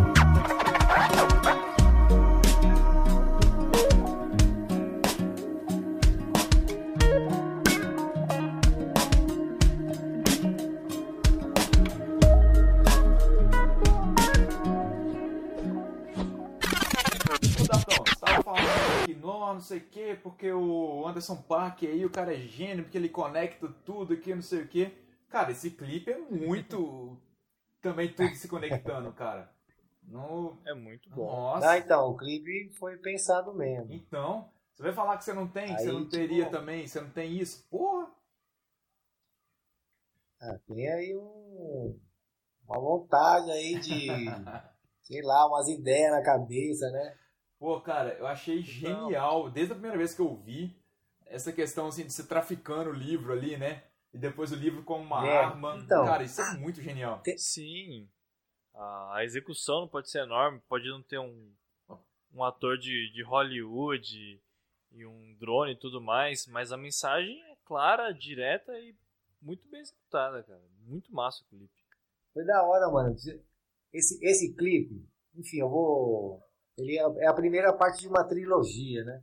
Eu vou fazer a trilogia do conhecimento. Então, esse primeiro clipe é tipo o conhecimento chegando na favela, tá ligado? Chegando na quebrada. Que é nessa situação de o livro. Chegou lá, o livro chegou, tá ligado?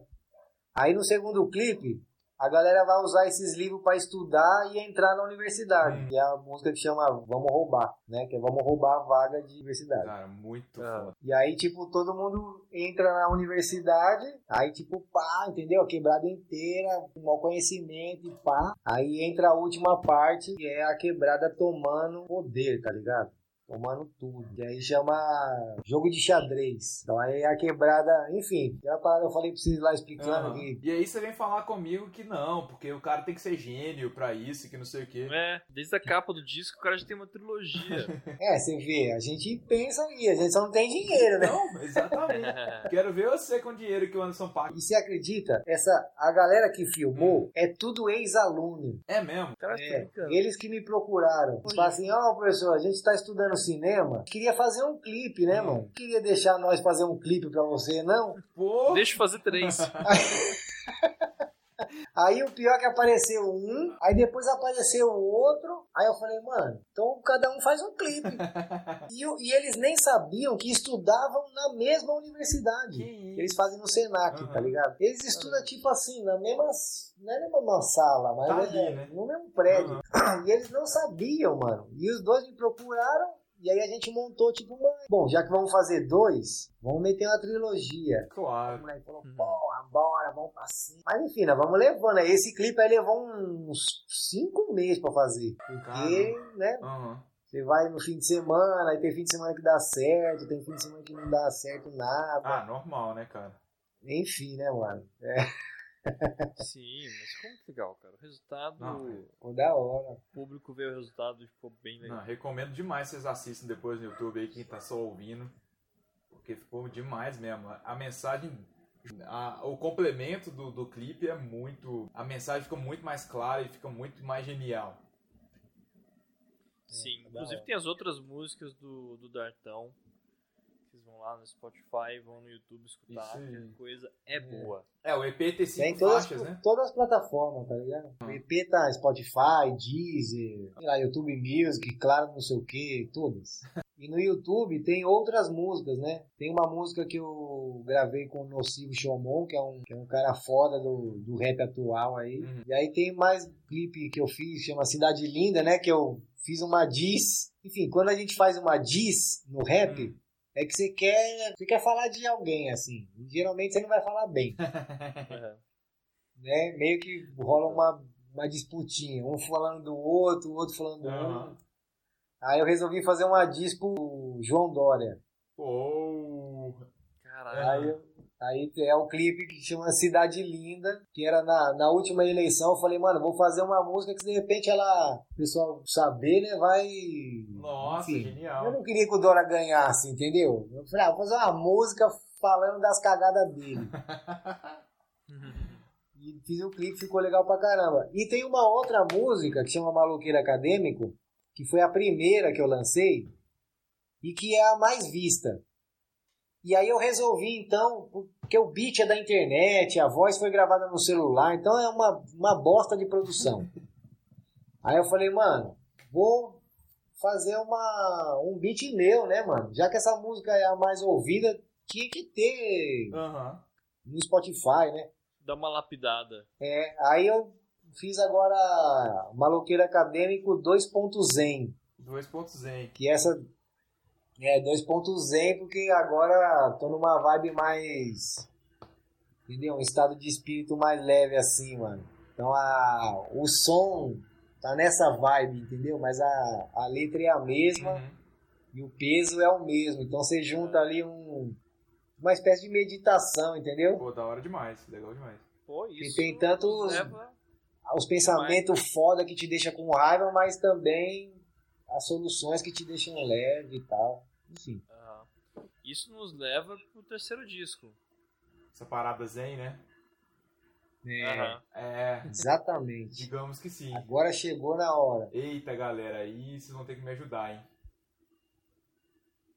Por que é um cara meio desconhecido? Eu não sei.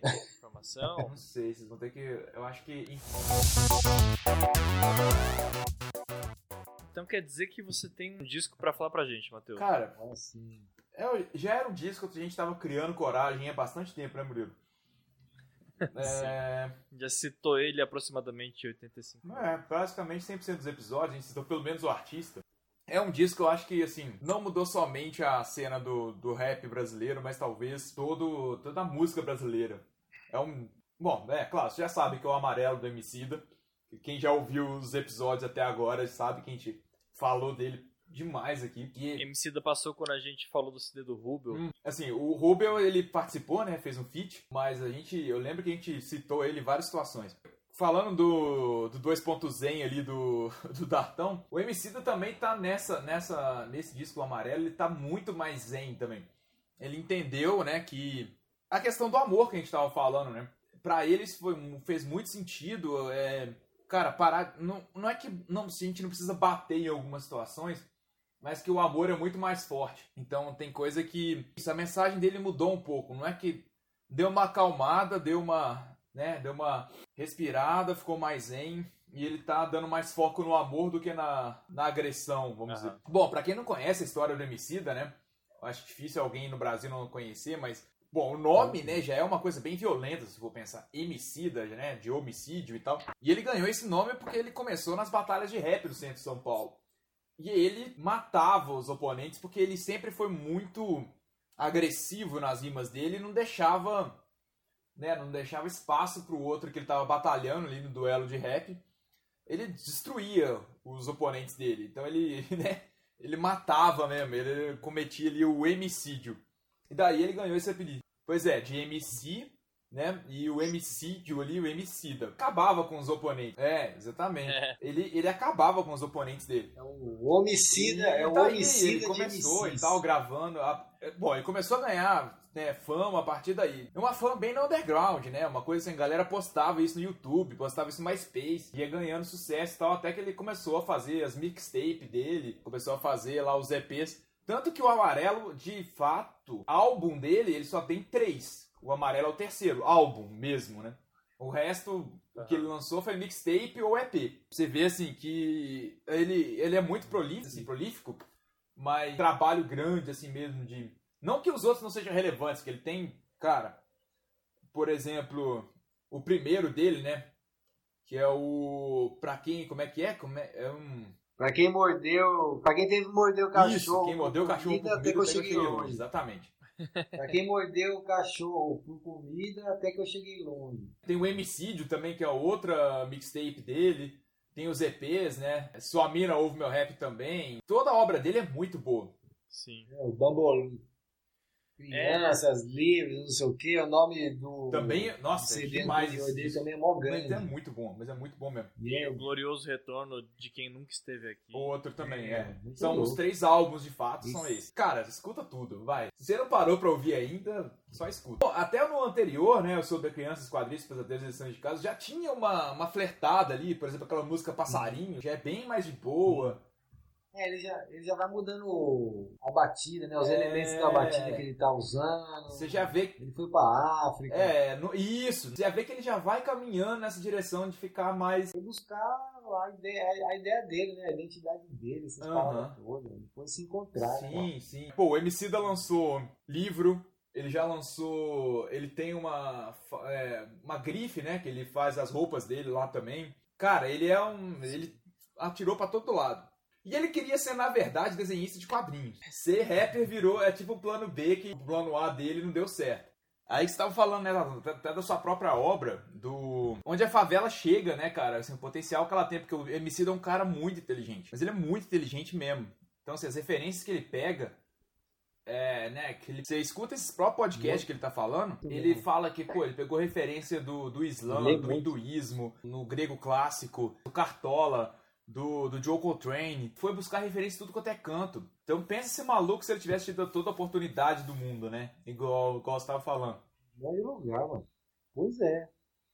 Você imagina, Uhum. o que ele tinha, ele fez isso. Pois é, ele- mais. Ele é muito gênio, muito gênio. E, e amarelo, cara, virou essa, essa amálgama toda aí, né? Que ele. Todas essas referências que ele foi buscar. E aí ele foi buscar também, assim, o que, que é o amarelo, né? O, o que, que o amarelo significa? Como tá escrito no álbum, é amar a cor Sim. amarelo, o elo que você cria através do amor. Então, Sim. é, tem toda, toda uma. Tudo pensado. né? É, toda uma temática aí do, do álbum que é É, tem essa coisa de saúde mental e Nossa, você é. valorizar as suas ligações com outros seres. Uhum. Também quem já, já escuta aí há bastante tempo sabe o quanto que a gente fala sobre isso, né, Murilo? Sobre você estar bem da cabeça Uhum. aí, então você se preocupar com a saúde mental. O Emicida fala isso muito abertamente sobre depressão, sobre... E que a favela também Uhum. sofre disso, não é? De- Depressão não é... Quando, Não é doença de rico, né? no fim das contas, esse vai ser o, o grande mal aí da, da humanidade aí. A gente vai passar um tempo porque Uhum. a gente está num processo de transformação tão rápido no É. mundo que quando você começa a entender uma coisa já mudou. Já mudou. Não, e, e você pensa quem tá na periferia ali, né, cara? Quem tá na quebrada, ainda tem menos ainda do. Tem muita informação, mas menos acesso ainda aos privilégios, né? Então, pra, acho que pra quebrar talvez seja pior ainda a questão da, da depressão, porque você não tem direito, né, a sofrer, a... você tem que levantar a cabeça. Tem que se virar. É, mas sabe uma coisa que tem também, eu Hum. acho? Porque assim, eu fico, eu fico pensando também, pô, tem gente que vai acomodando na onda, entendeu? Não que isso seja ó, nem ruim nem bom, tô só falando assim, se você não conhece muito diferente daquilo que você vive, você não cria anseios também, sabe? Aham, É aham. que todo mundo conhece as coisas pela televisão, essas paradas. Pois então é. um puto anseio. Aí quando a pessoa percebe que pela realidade dela, esse anseio não vai ser atendido, porra, aí é foda, mano. Pois é, pois é. Não, mas é, é é isso foda. mesmo. A gente não tem necessidade tanto de tantas coisas que a gente tem. Tipo, você não tem necessidade de ter um carro, o último carro do, do ano. É. Você não tem necessidade de ter o melhor computador, o melhor Tênis celular. da hora. Não, você não tem essa necessidade. Mas como você vê todo mundo tendo, e aí você vê que você nunca vai ter, cara, isso é, é pesado, né? Não, e não é só o fato de ter, né? É que você vê que quem tem leva alguma vantagem. É, com certeza. Tem, muita, lá, tem mano, muitas As camadas. pessoas né? dão mais atenção. Tem, é, tem muito, tem muitos símbolos, né? Muita semiótica nesse, nesse mundo. Com. É, e certeza. quando o cara não tem, e aí, tipo, ele não tem, de repente, uma base familiar, é, uma base educacional pra pra suportar tudo isso de maneira razoável, né? De não dar os medos que levam a pessoa pra um caminho mais civilizado. Mas, Murilo, cara, mesmo o cara tendo, Então, né? Eu acho que mesmo na, é, é que, tipo, A- Ajuda. ajuda, assim. Não, claro que ajuda, né? Uma família, uma família bem estruturada, ela é um ótimo apoio. Eu acho que depressão tem a ver mesmo com uma expectativa Tem. não atendida, Tem, tá com ligado? Tem um pouco disso. Mas aí, quando você não tem nem muita expectativa, é, você, sabe, bota fé em Deus e vai embora, mano. Então, cara, o Emicida tá falando disso tudo aí, e, e ao mesmo tempo ele tá falando com muito muita ternura, que é uma coisa muito estranha se for pensar quando você fala em hip hop, né? Que você já imagina lá o Mano Brown falando e tal, pá, aquela coisa agressiva, com todo respeito ao Mano Brown, mas assim, a gente, quando a gente pensa no Racionais, a gente pensa uma coisa mais Ele mesmo É, reconhece. então, pois é. E o MC tá falando. Até tem uma hora que é muito. Eu acho muito fantástico nesse álbum, né? Que ele tá lá. Que ele tá, não, porque você tem que ser mal. Aí tá, tá a filhinha dele rindo. Tá com a filha dele. Aí ele fala. Pô, será que o Mano Brown passa por isso? Tipo, Essa parte é fantástica. Eu acho que. Você tem que ser mal. Pra trampar Sim, nesse mal. rap, Isso, tem que é. ser mal. Aí ela ri. E esse CD, ele quebra esse, esse estigma, né? Do, do cara da quebrada, rapper, Que é mal. que é cabuloso, que é mal, Não. tem a cara o fechadona. tá totalmente fora disso. E, e tá indo contra a própria imagem que ele passa, né? Assim, E ele, que ele criou. que ele criou exatamente do, do MC, da, né? Uma coisa agressiva. E ele, e ele tá quebrando com todos os paradigmas. Ele tá quebrando com o paradigma do rapper mal, com a masculinidade frágil, que o homem não pode amar, que o homem não pode chorar, que o homem não pode ter tido depressão. Ele tá subvertendo tudo, cara. E assim, além disso tudo, tem uma qualidade musical que é fora de série. Né? Ai, como eu amo esse homem. Nossa, demais, demais. Assim, pra você pegar a- as participações que tem nesse álbum, né? Que assim, ele, o MC também soube fazer isso muito bem. Cara, você precisa fazer feat. Então, assim, quase todas as músicas têm a participação de alguém. Olha só quem tá participando disso aqui: Zeca Pagodinho, Fernanda Montenegro, Thiago Ventura, Tem o pastor Henrique Vieira. Pastor Henrique Sim, Vieira, sim, que também é achei sensacional super legal. a participação dele. Então, assim, cara, o. Dona Onete, velho. Nossa, Classicona, é, Não, velho. é, eu não sei nem. não- entendeu? É muita coisa, muita coisa. É, então o MC da soube fazer isso, soube trazer as pessoas pra ele, né? E ele. E você vê conversando e. Conversando, nunca tive a oportunidade de. Mas, cara, você vê a entrevista dele e você vê ele falando no próprio podcast que ele fez sobre o Amarelo, o Prisma lá, é, o filme Invisível.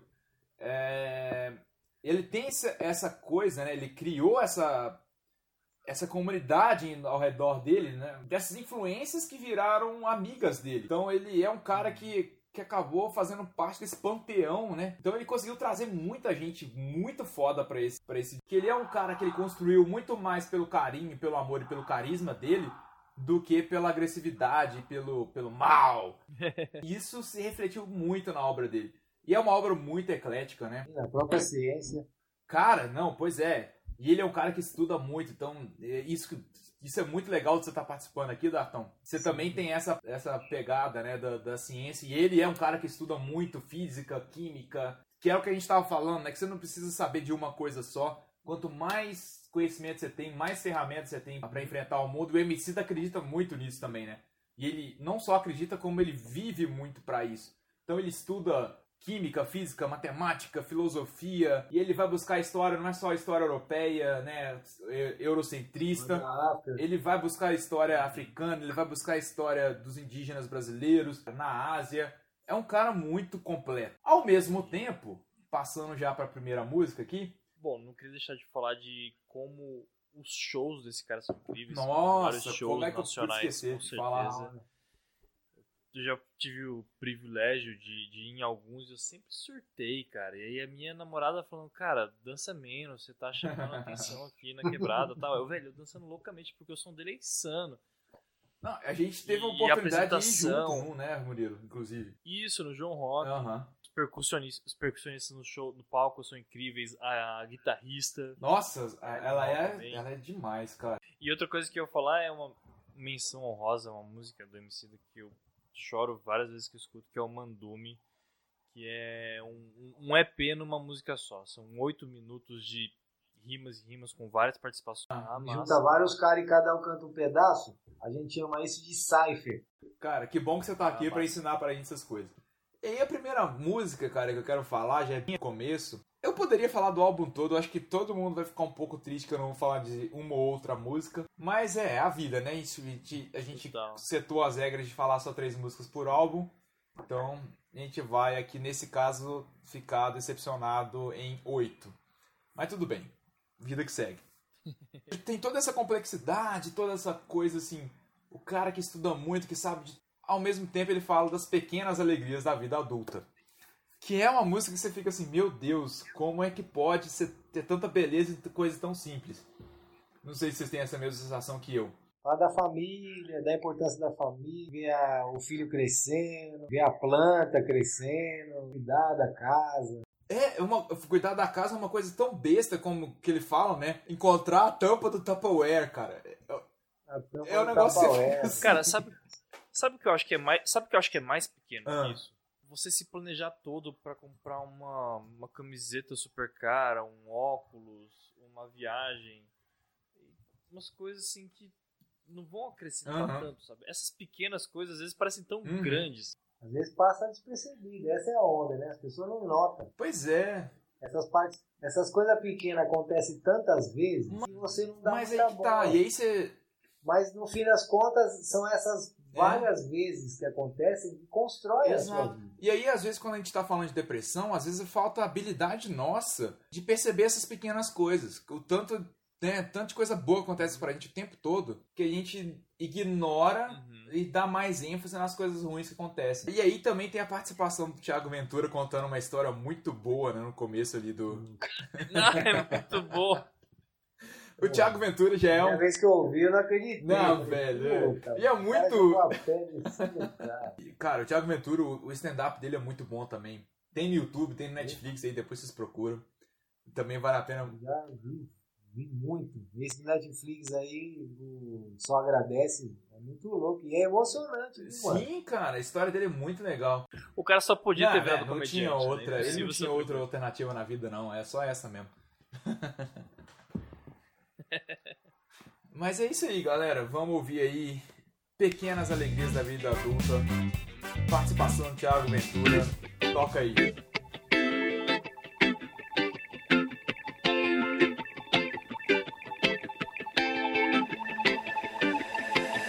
Deve-se ter cuidado ao passar no trapézio. Mesmo que pese o desespero dos novos tempos. Se um like serve ao ódio, bro, nesse episódio. Breve, o bom senso diz: respire um momento. É sobre aprender, tipo giz e lousa. O espírito repousa, reza e volta 100%. Cale tudo que o mundo fale, pense em quanta vida vale, seja a luz desse dia cinzento. E ela disse: Deus te acompanhe, pretinho. Bom dia, me deu um beijo e virou poesia. Deus te acompanhe, pretinho. E um lampejo de amor explodiu em alegria. Deus te acompanhe, pretinho. Volta pra nós como um camisa 10 após o gol. Meu peito rufa, o olho brilha. Isso é ter uma família. Minha alma disse demorou. Então eu vou bater de frente com tudo por ela. Topar qualquer luta. Pelas pequenas alegrias da vida adulta. Eu vou, oh,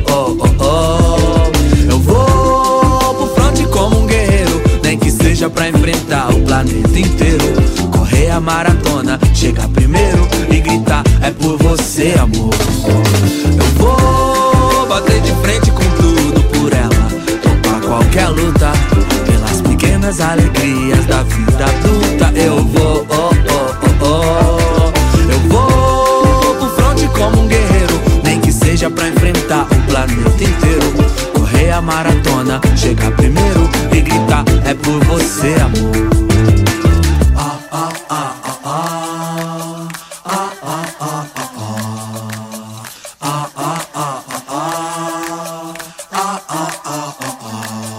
Sábado de paz onde se dorme mais. O gol da virada quase que nós rebaixa. Emendar um feriado nesses litorais. Encontrar uma tapoé que a tampa ainda encaixa. Mais cedo brotou alecrim em segredo. Tava com jeito que ia dar capim. Ela reclama do azedo, recolhe os brinquedos. Triunfo hoje pra mim é azul no boletim. Fralda nessas drogarias. O faz-me rir da hora extra vinda do serviço. Presentes feitos com guache crepom lembra meu dia. Penso que os sonhos de Deus devem ser tipo isso. Então eu vou bater de frente com tudo por ela. Topar qualquer luta. Pelas pequenas alegrias da vida adulta. Eu vou, oh, oh, oh, oh. Eu vou pro fronte como um guerreiro. Nem que seja pra enfrentar o planeta inteiro. Chegar primeiro e gritar: É por você, amor. Eu vou bater de frente com tudo por ela. Topar qualquer luta. Pelas pequenas alegrias da vida adulta. Eu vou, oh, oh, oh, oh. Eu vou pro fronte como um guerreiro. Nem que seja pra enfrentar o planeta inteiro. Correr a maratona, chegar primeiro e gritar: É por você,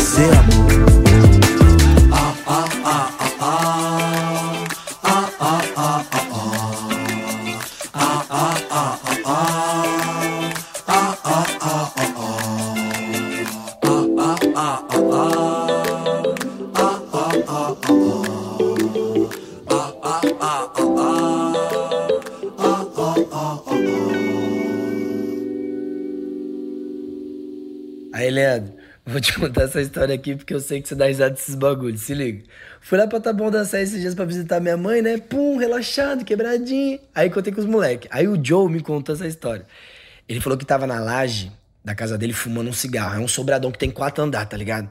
Aí quando ele olha lá embaixo na rua, tem um maluco tentando forçar a, a porta do carro dele, forçando assim pra tentar abrir, pra roubar o rádio. Sabe quando o maluco tá tentando pra roubar?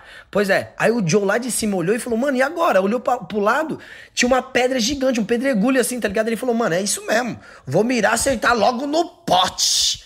Moleque, olha o que aconteceu. O Joe mirou no cara, acertou no teto do carro, Leandro. Ele quebrou o carro todo, viado. O maluco foi tentar salvar o carro e quebrou a porra toda. E não contente, a força do impacto abriu a porta que o cara não tava conseguindo abrir e o maluco não me levou o rádio do cara embora. Ah, você é louco, eu vou contar essa fita no stand-up, tá brincando? Cara, eu sei se vocês viram de novo aí com a história do. Perfeito, velho. É impossível. É impossível. É muito bom. É o jeito que ele conta. Não, pois é. O cara que conta, Leandro, viado, tu não acredita. Eu sei que vocês gostam dessa história. Então. Não bastante. Ele. Cara, muito bom. Enfim. Mas é isso aí. É... E eu acho que passa muito, muita vibe também do. Do que o MC daqui tá querendo falar, né, cara? Não sei. Não sei o que vocês acharam aí. Essa, essa onda dele mesmo de ter encontrado a alegria nas pequenas coisas, ele quis. mis- Misturou tudo aí, né?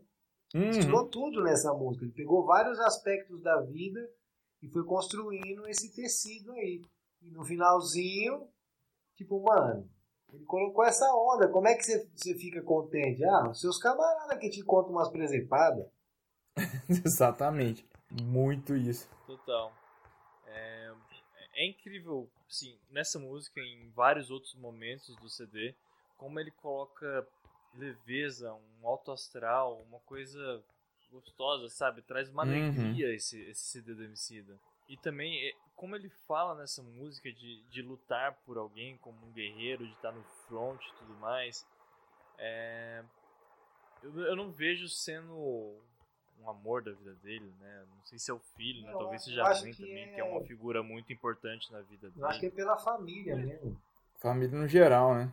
É, a família dele. Porque, enfim, agora ele tem duas filhas, tem a esposa dele. Uhum. Tipo, é isso mesmo, mano. Sair pra ir, É. pra ir dar um trampo pra conseguir os bagulhos pra família mesmo. Às vezes ele faria isso por qualquer um desse grupo, né? É, então, mas porque ele fala assim, é. Deus te acompanha, Pretinho, tá ligado? Uhum. Isso pode ser a mãe, como despede, pode ser É, parece. qualquer tipo né? Que você tá indo de casa. É isso aí.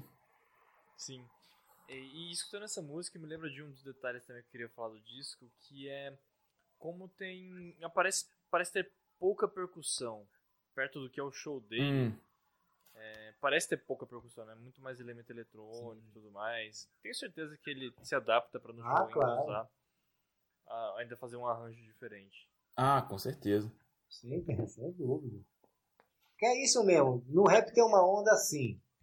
Tipo. É, a molecada assim que não, não, não tem tanto conhecimento acadêmico sobre música, acaba Uhum. falando. Não, mas aí os caras fazem tipo música mesmo, entendeu? tipo música mesmo. É, se o rap não fosse. É, Aham. porque tem instrumento, porque tem essas paradas. Então, parece assim, meio que no, vamos dizer, no inconsciente coletivo assim da galera, Uhum. que isso aí já é outro nível, tá ligado? Uhum. É outro nível, quando você tá usando instrumento, uma orquestra, sei lá, é outro nível. Então é, é comum também o, o pessoal do rap, que mesmo fazendo música eletrônica, vem buscando colocar os instrumentos na, na música, pelo menos no show, assim, sabe? Uhum. Então é um, é um movimento, é uma tendência. Sim, eu acho que o rap ele era, tinha um instrumento eletrônico no começo, mas por uma questão de, de limitação, olha. É, Uhum. tem, mano? Ninguém tem dinheiro pra comprar guitarra, não, mano. É, saxofone, piano, meu Parece. filho, se liga. Parece.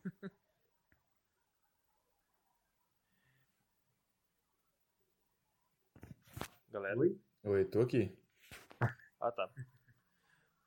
Nossa, que susto. é isso. eu achei que ia travar de novo. Falei, meu Deus. Ah, tá. É, mas é, acho que é isso. Esse CD do, do MC é incrível como ele traz alegria. Uhum. Tá foda. Mas contrastando um pouco com, com a alegria, a gente vai ter que passar por uma, um momento meio tenso do, do disco. Ouvindo o próprio Emicida contando, né? É, que eu vou falar de Smiley agora. Que é o que tem a participação da Fernanda Montenegro, que é um poema que depois ele fala, enfim, várias referências aí, que ele tá falando, né, do, do Ícaro que voou perto do Sol e que não sei o quê. E ele começa a falar de um assunto que a gente já falou aqui muito, que é também da violência policial. Então ele fala da pele que é alvo e a pele que é, a pele alva e a Alva pele e a alvo, pele né? alvo. É, que quem e, e que quem tá disparando tá fardado, enfim. Mas ele falou, cara, eu não eu tava com dificuldade de onde eu ia colocar essa música. Por quê? Porque ela se aproxima do sol, ela fala do sol, mas ao mesmo tempo ela dá aquela caída, assim, é a imagem da depressão, né? Que o, o disco dele não era muito sobre, ele não queria falar tanto sobre a depressão no sentido de te deixar depressivo, falando que ela, ele queria falar que ela, que ela existe, mas que existem outras coisas também, né? Mas ele não queria nem começar o álbum assim, porque assim, tá falando também do sol, né? Então ele já não queria iluminar direto, queimar seus olhos, mas também não queria terminar o álbum com ela, porque seria uma coisa meio depressiva demais e não era a mensagem que ele queria falar. Então ele falou? Ah, cara, eu vou seguir o sol. Sim, pra mim é quando o sol tá se pondo. E aí ele colocou mais pro final ali, no, terminando o dia, mas ainda tinha ali, depois vem a Eminência Parda, que é onde ele resgata essa alma, né, do rio A do Hades. ele né? É. Força e essa Eminência. Parda, é. E a Eminência Parda tá resgatando também, né, que ele começa com um cântico meio meio folclórico ali, né? Isso. Exato. Que é bem bem bem popular, né? Uma coisa muito cultura negra mesmo. mesmo. É muito legal. Então ele explicando todo esse simbolismo, eu falei, nossa, é demais. Mas Esmalha em si é uma música que, cara, é, é isso, né? Tem, tem a participação da Fernanda Montenegro, da Larissa Luz, e é um poema muito muito forte, e ele tá falando ali também dessa mitologia do, do Ícaro que foi voar perto do sol e ninguém quer, né? E É toda essa asa de cera, né? de cera, exatamente. É, E da coisa do. E aí ele fala, né, da viol- violência policial e. Cara, é, é muita referência, muita, muito conteúdo nessa música que destoa um pouco na, na questão de ser um pouco mais pesada que o resto do álbum, mas é isso, né? A, a vida, por mais que a gente tenta ser leve, ela não parou de ter seus problemas. Então ele precisava estar ali de alguma forma falando, olha, tudo bem, ainda, mas ainda tem essas coisas que a gente precisa. Isso não vai parar a gente, mas a gente também não pode esquecer. É basicamente Sim. isso. E também, é, eu acho que fala muito sobre a ambição do negro, né? Uhum. E, e- e como é visto quando o negro consegue conquistar várias coisas. Uhum. né? Tem uma reação muito preconceituosa da sociedade que fala, tipo, ah, você não merece isso aqui não, cara, volta pro seu lugar. É, né? Volta pro seu lugar, volta pro seu lugar. Você não é daqui, você não pertence Mere- aqui. E, é- e essa, Desmer- essa imagem que ele faz com o Ícaro mesmo. É, exatamente. Se o nego começar a chegar muito perto do sol, sabe? A galera quer ver ele pra baixo, né? É. É, exatamente. Não, e é com certeza uma. E é absurdo, porque pro cara ter chegado lá, ele lutou três vezes É. mais. Com certeza. E ainda Não, tem e- coragem de falar de meritocracia. Não, isso é uma piada, não tem nem, né? Mas, e cara, eu, eu entendo que provavelmente é uma coisa que o Emicida sentiu muito, né? É, porque ele tá numa posição que ele saiu do Total. zero, que ele tava comendo, comi- mordendo cachorro, né? Que a gente tava falando mais cedo. e pra onde ele chegou. E a galera querendo tacar pedra nele pra ver se ele cai, porque tá voando muito perto do sol. Ele quer mais é que, que ele tem que cair mesmo. Né? É, mas vou te falar que tem até uma galera do próprio rap, sabe? É. Tem umas paradas dessas assim no rap às vezes, mano. A galera não entende muito, né? Porque Hum. na época do Racionais, os caras não, não entravam em contato com mídia, não apareciam na televisão, não fazia, sabe? E é, Uhum. e é vangloriado por isso, assim, porque, pô, não se vendeu, pá. e ele Raiz, sim né? tá fazendo o contrário, mano. Ele tá, ele tá tentando abrir o máximo de caminhos, assim, mano, pro preto ser visto, mano. Visto Uhum. numa posição da hora, entendeu? Uhum. Mas às vezes a galera acha que ele é vendido, porque ele tá aparecendo, sabe, na Globo, que não sei o quê. Então a galera também, ao mesmo tempo que pede espaço, às vezes. Quando tem, também reclama, né? É. É, mas é assim, é uma galera, não é todo mundo não, viu, mano? Não, é óbvio que galera, não, assim, é. Mas gente chata sempre vai ter, né, cara? Não, não- Isso é em É, todo visão lugar. diferente, mano. Visão diferente mesmo. A pessoa acha que não deveria fazer isso e tal, mas. E aí, tio, como é que luta, tá ligado? Sei lá, É. cada um tem uma estratégia diferente e a ideia é só respeitar, né, mano? Mas tem uma É, galera que não, fica com certeza. falando aí. Mas, cara, é, se você, se você quer, quer que os espaços sejam compartilhados, né? Você tem que atingir esses outros espaços, eu acho. Então você tem que falar mesmo com. É porque tem uma mundo. onda de, tipo assim, dessa, desses espaços, tipo, sei lá, como se a Globo se aproveitasse é, do movimento pra poder, enfim, todo mundo quer ver, né, mano? Aí vira meio que um- uma atração de circo, assim. Tem Uhum. muita crítica da galera, assim, sabe? Que, que tem fundamento, não é. Tem tão- fundamento, claro, sim. Só que, e aí, tio? É vida real, né, mano? Como é que faz pra ganhar espaço? Se não aparecer também. Se não for na Globo, como é que você vai fazer, né? É, então, meio que uma sinuca de bico aí. Total. Com certeza. Bom, galera, vamos lá, vamos ouvir então essa sensacional obra do Emicida que misturou várias referências aí. Toca aí Esmalha.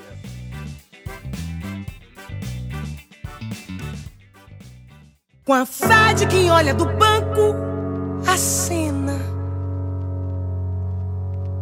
do gol que nós mais precisava na trave.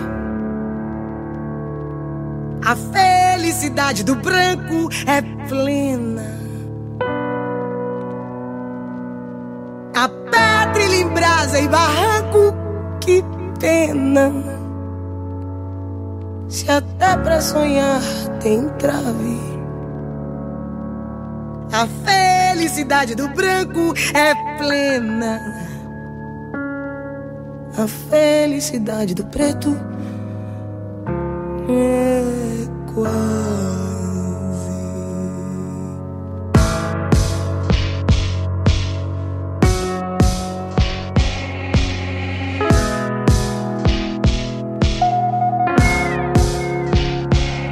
Olhei no espelho, me encarou, me encarou.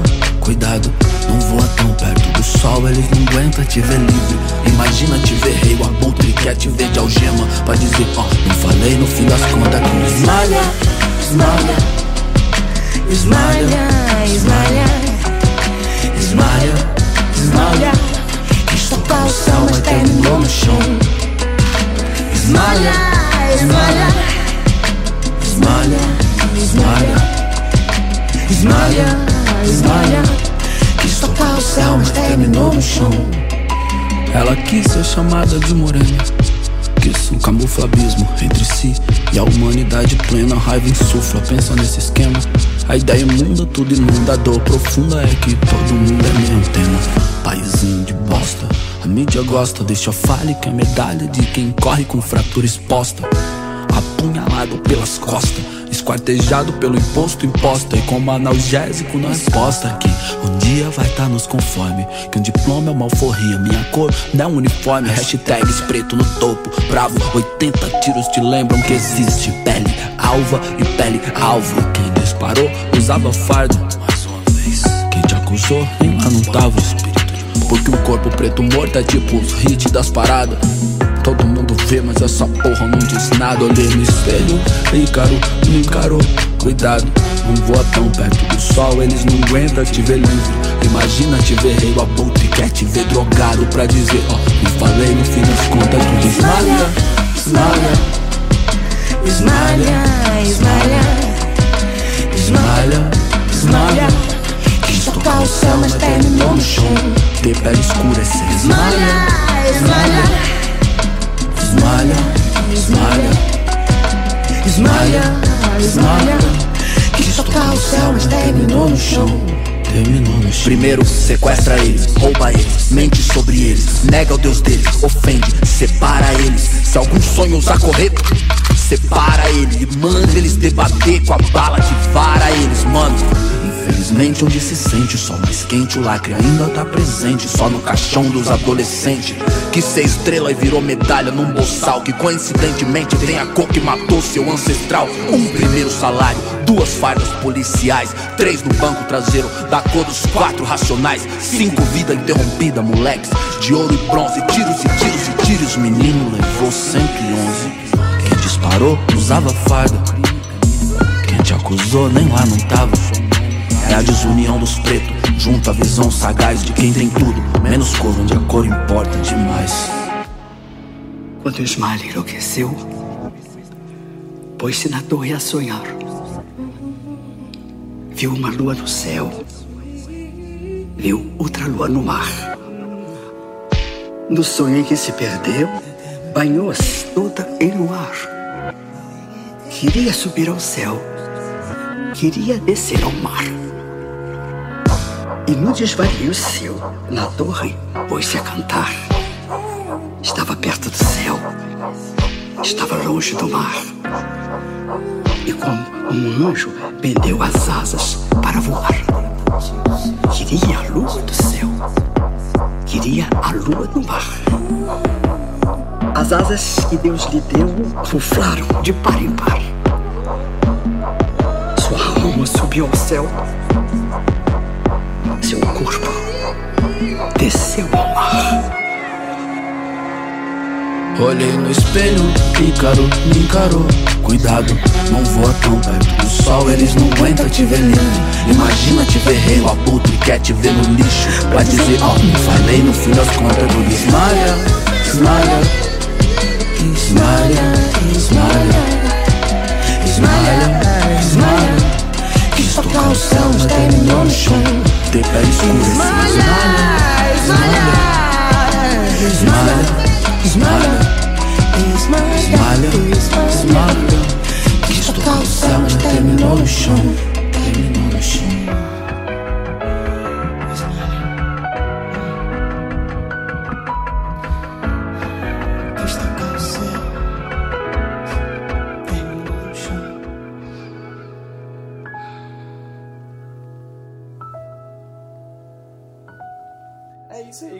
Esmalha. Vamos lá.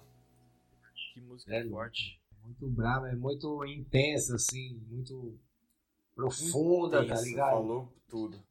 E essa sim tem a percussão que a gente espera do, do Emicida. Uhum.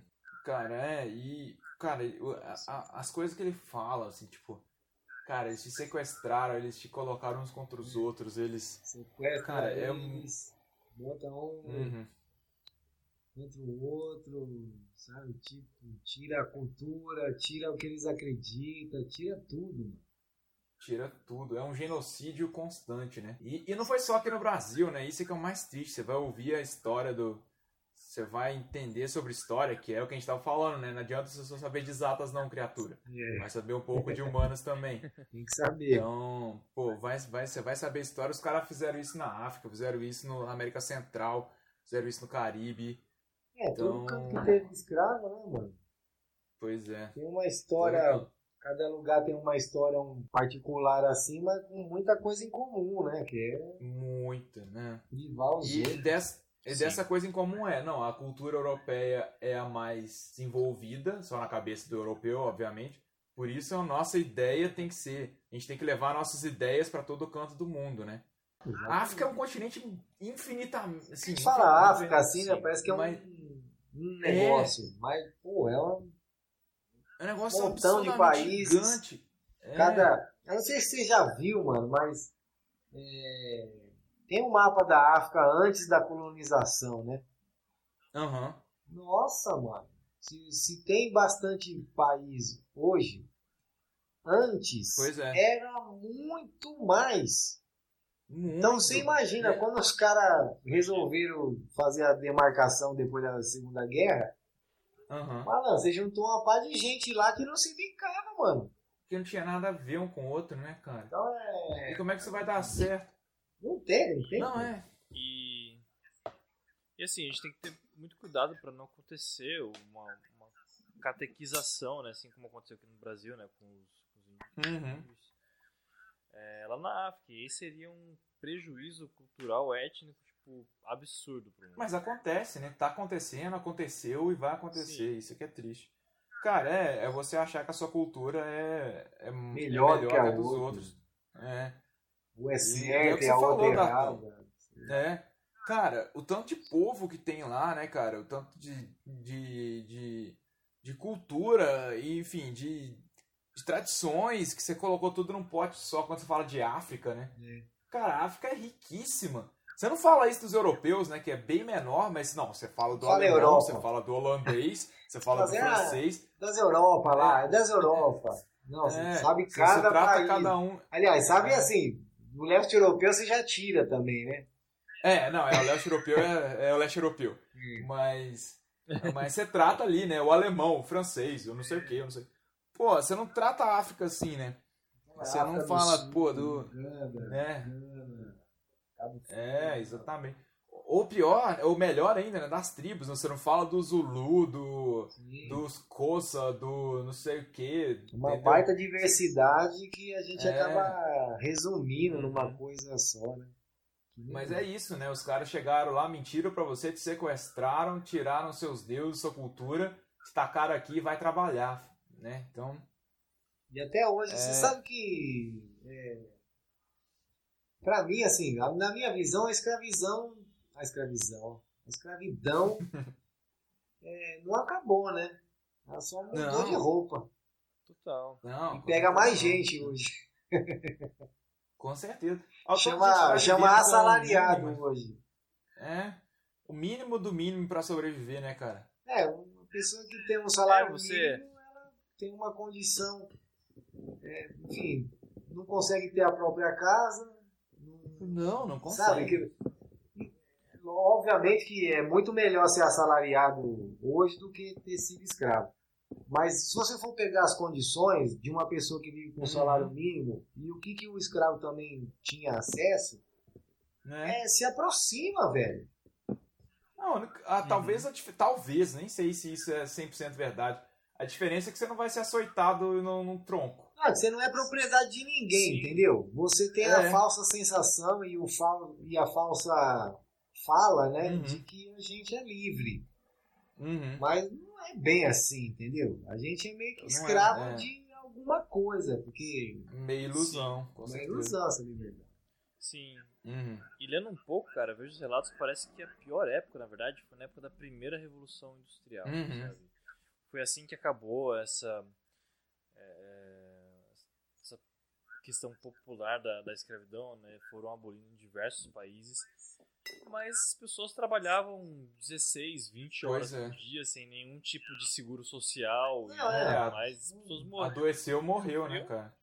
muito mais do que na época da escravidão. Uhum. É, mas que não, não, não dá pra comparar porque são regimes diferentes, né, mano? Uma coisa é você ser Uhum. propriedade de alguém, tá Com ligado? e a certeza, pessoa né? poder fazer legalmente o que ela quiser com você.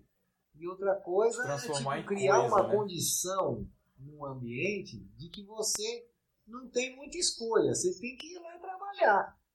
Tá ligado? Tipo, Uhum. é.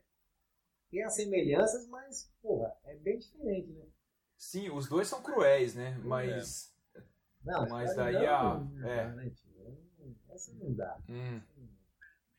Infelizmente a gente evoluiu É. um pouco aí. É, mas Política É o social. que o Dalton tá falando, né? Nem, tem, tem algumas situações que o cara do salário mínimo aí não tá tão diferente do. Tão distante assim, tá ligado?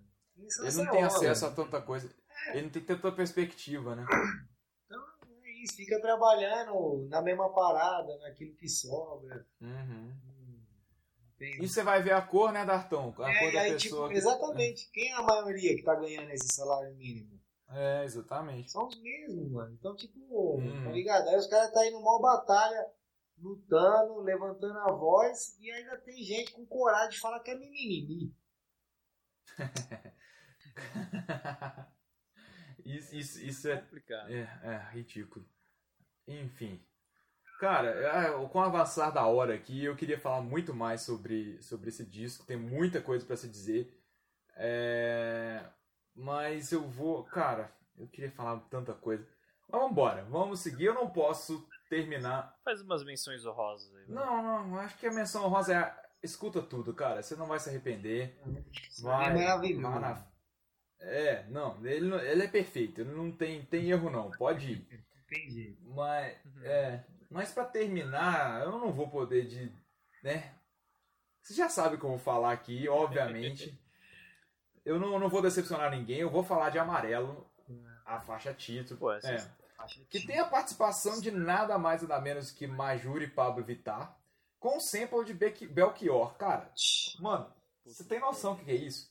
Inclusive, Majur foi um, um texto que a Raíssa publicou lá no site do, do Toca Aí, depois escuta lá quem você não conhecia ela ainda. Pablo Vittar, todo mundo conhece essa altura do campeonato, não é possível. E. Não, e o quanto que, elas, que essa música também ressuscitou a música Sujeito de Sorte do Belchior, né? É, o Belchior, Belchior né, no também. geral, né, mano? O É, disco, o esse Belchior no disco geral. dele aí. Sim. Não, esse disco o também é disco. um que com certeza vai aparecer em breve aqui no, no Toca Aí, porque é um disco sensacional. Eita, tá soltando spoiler já, Marcos. Ah, cara, se não tá na, se não tá na sua lista, só sinto muito, tá na minha. Então, assim. então, se, se não for por você, vai ser por mim. Mas. E a música depois, assim. E aí volta nas referências que o, Bel, que o Belchior, olha, que o Emicida tem, né, cara? Ele conseguiu pegar diversas referências, diversos artistas, diversos contatos que ele tem, é, toda essa rede que ele tem de, né, de artistas, de apoio, de gente interessante, colocou numa música e transformou isso numa coisa muito, muito, muito, muito gigante. É. Muito Isso absurdo. aí é a, a diversidade escrita e lapada, assim, cara. É, ma- Sim, mantendo, cara. mantendo o discurso do, do Emicida mesmo, né, mano? Que ele teve coragem Uhum. de, no mundo do, do rap, que ainda, ainda é fechado, tá ligado? Tá abrindo, mas Uhum. ainda é muito conservador. E cantar do Sim. lado de duas trans, né, mano? Então, Uhum, Duas trans, cara. Isso é muito significativo. né? é, essa, essa simbologia é muito forte, pô. Demais, demais, demais.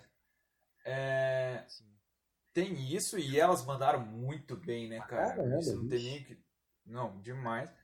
Mas tem. Eu não vou passar aqui, não vou tocar pra gente a versão que ele. do clipe, né? Que tem todo um relato Sim. ali antes do. Que é mais muito extenso. pesado, Hum. que é muito forte.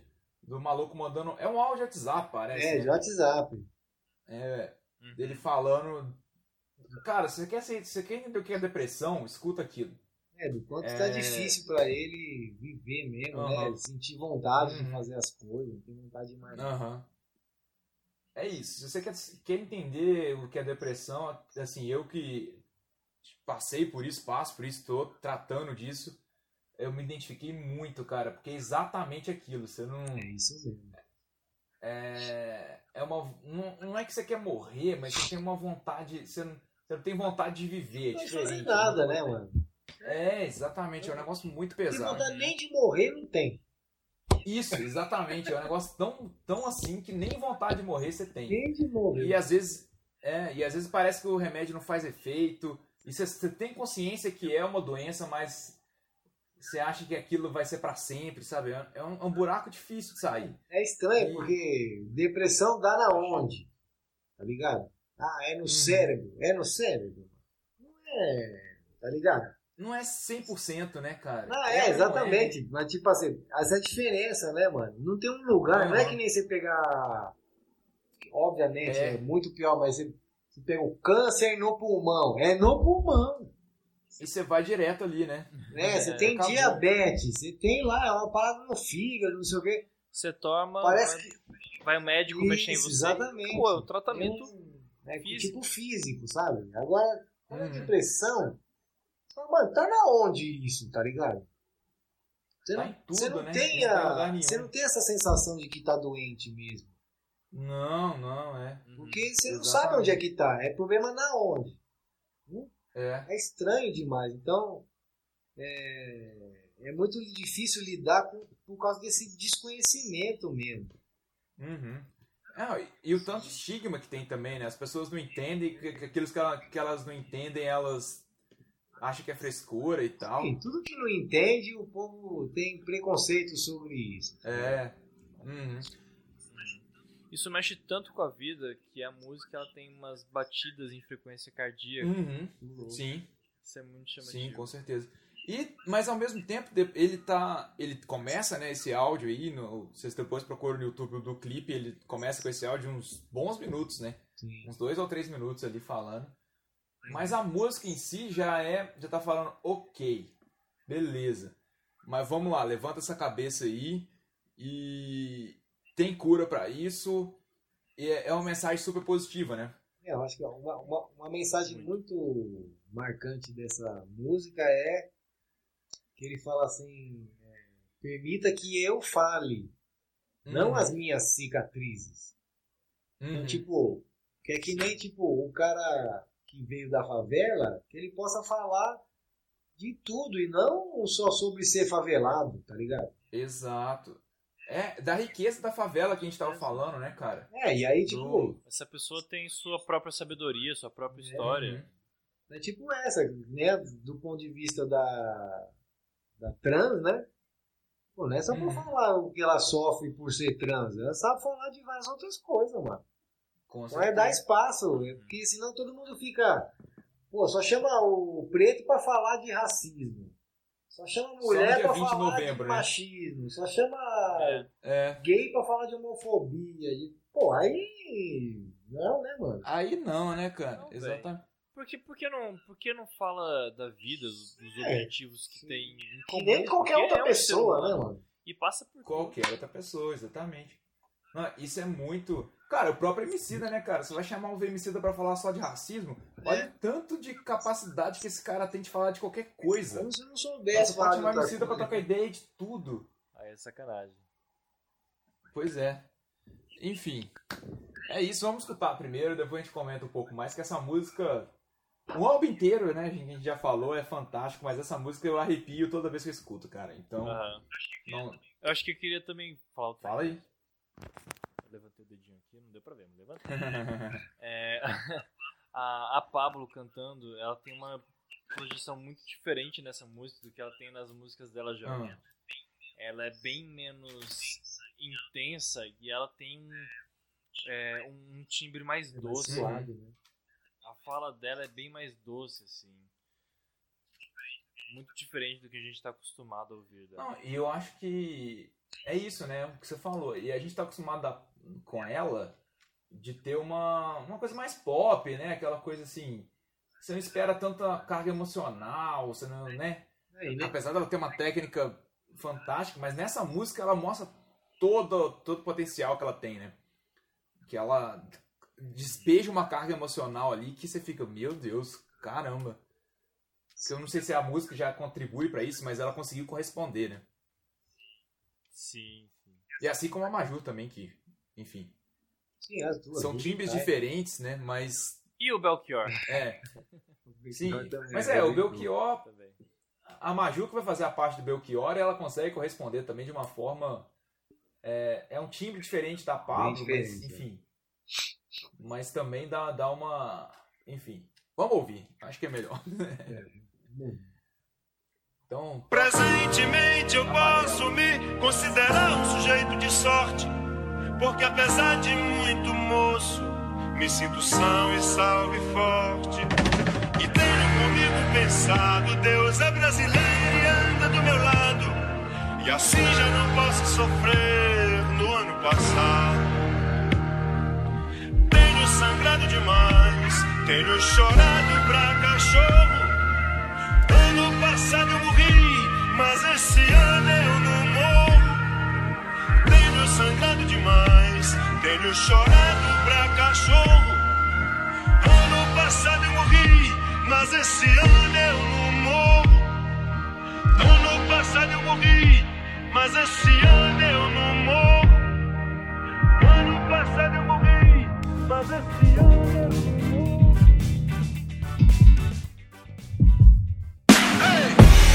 Eu sonho mais alto que drones. Combustível do meu tipo, a fome. Pra arregaçar como um ciclone. Pra que amanhã não seja só um ontem. Com um novo nome, o abutre ronda, ansioso pela queda. Fim do mágoa, mano, sou mais que essa merda. Corpo, mente, alma, um tipo Ayurveda. Estilo água, eu corro no meio das pedras. Trama tudo, os drama eu sou um drama turbo. Conclama se afastar da lama enquanto inflama o mundo. Sem melodrama, busco grana, isso é usando em curso. Capulanas, katanas, busca nirvana, é um recurso. É o mundo cão pra nós, perder não é opção, segue. De onde o vento faz a curva, brota o papo reto. Não deixo quieto, não tem como deixar quieto. A meta é deixar sem chão quem? Rio de nós sem teto. Tenho sangrado demais, tenho chorado pra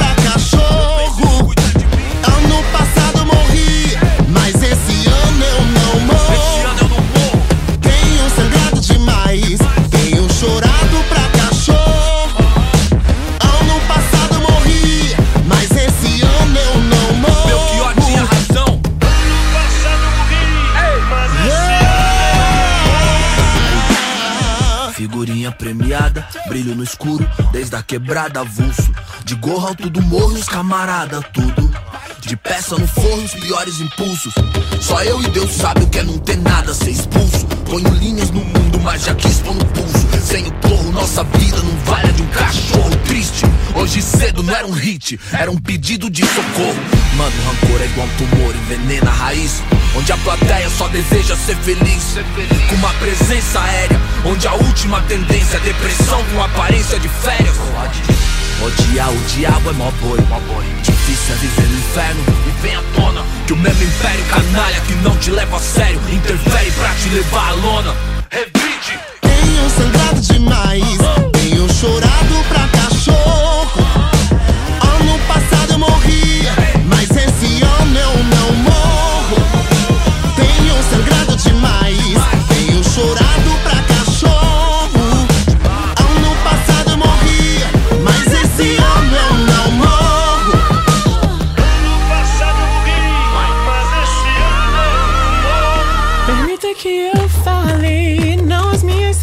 cicatrizes. Elas são coadjuvantes, não melhor figurantes. Que nem devia estar aqui. Permita que eu fale, não as minhas cicatrizes.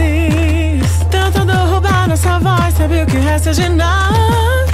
Vamos passeando por aí. Permita que eu fale, não as minhas cicatrizes. Isso é sobrevivência, me resumir a sobrevivência. é Roubar um pouco de bom que vivi. No fim, permita que eu fale, não, não as minhas cicatrizes. Achar que essas mazelas me definem é o pior dos crimes. É dar o troféu pro nosso algoz e fazer nós sumir. Tenho sangrado demais, tenho chorado pra cachorro. Sol que invade a cela. Ano passado eu morri, mas esse ano eu não morro. Tenho sangrado demais, tenho chorado pra cachorro. Mais importante que nunca. Ano passado eu morri, Mas mas esse ano eu não morro. Tenho sangrado demais, tenho chorado pra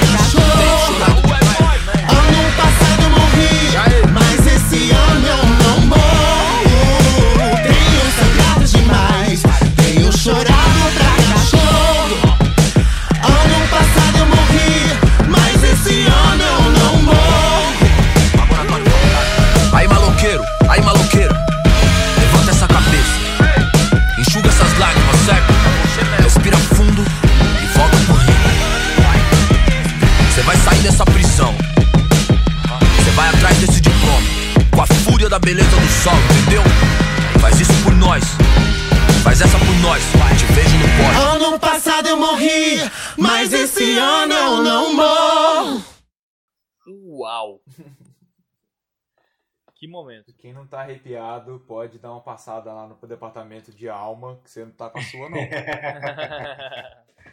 Você é louco, mano. É. Isso que é foda. Reprovou no RH. É, cara, eu, eu me arrepio toda vez. E é muita coisa que ele fala ali que você fica. Uou!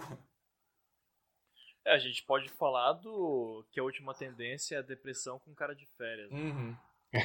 Vivendo nessa. nesse mundo de, de aparências do Instagram, podemos dizer, por exemplo. Por exemplo. Cara, é. Não, e ele fala, né, que hoje cedo não era um hit, era um pedido de socorro, que é uma outra música dele que é. Bom, a gente pode colocar aí depois. Mas é que ele também passou por muito disso, né? Por muita dificuldade com depressão e com ansiedade. E, e, tendências suicidas e tal. É, então ele sabe do que ele tá falando. Ele sabe né, do, do que, que é isso. E ele entendeu que ele, que, que ele precisava se tratar e que ele precisava correr atrás e que dava pra ficar tudo bem. E que bom que ficou tudo bem pra ele, embora seja uma luta constante. É... Mas, cara, é, e, e, e o que você falou também, cara, é muita coisa. Ele fala de educação, né? Vai atrás daquele diploma que ele fala ali no final. Sim, no finalzinho, né? É, então, que, que correlaciona com o que a gente tava falando. E aí também fala dessa coisa assim, cara, pensa o que você tava falando antes, né? Pensa no mundo do rap, o maluco que é mal, né? Que nem ele fala, É. que precisa. E ele vai e chama duas trans. Como é que você. Olha a, como é que se destrói toda a imagem da, da masculinidade frágil aí, né? Sim. né, assim, cara, Sim. não tem problema nenhum você falar, você trazer duas trans pra cantar com você e fazer uma música sensacional. E assim, e, e, e, e não é. O caso não é porque é duas, são duas trans, são duas. São duas mulheres que cantam muito, cara. E, Tá e ele chamou elas por isso. E não tem nada demais nisso. E ele não deixou de ser homem, ele não deixou de, né? Ele continuou sendo a Não, mesma é. pessoa. Chamou duas artistas, né, mano? Duas artistas, exatamente. Tudo bem, cara. Como, e, como as pessoas são superficiais, É. né? De, de julgar um ser humano só pelo físico, não pela Exato, história, pelo exato. que pensa, pelo que conhece. É, mas é que no, no rap tem muito dessa. Essas paradas do gangsta, tá ligado? não tem É, Mas, muito espaço isso não é pra isso. Rap, não, isso é em todo lugar. É.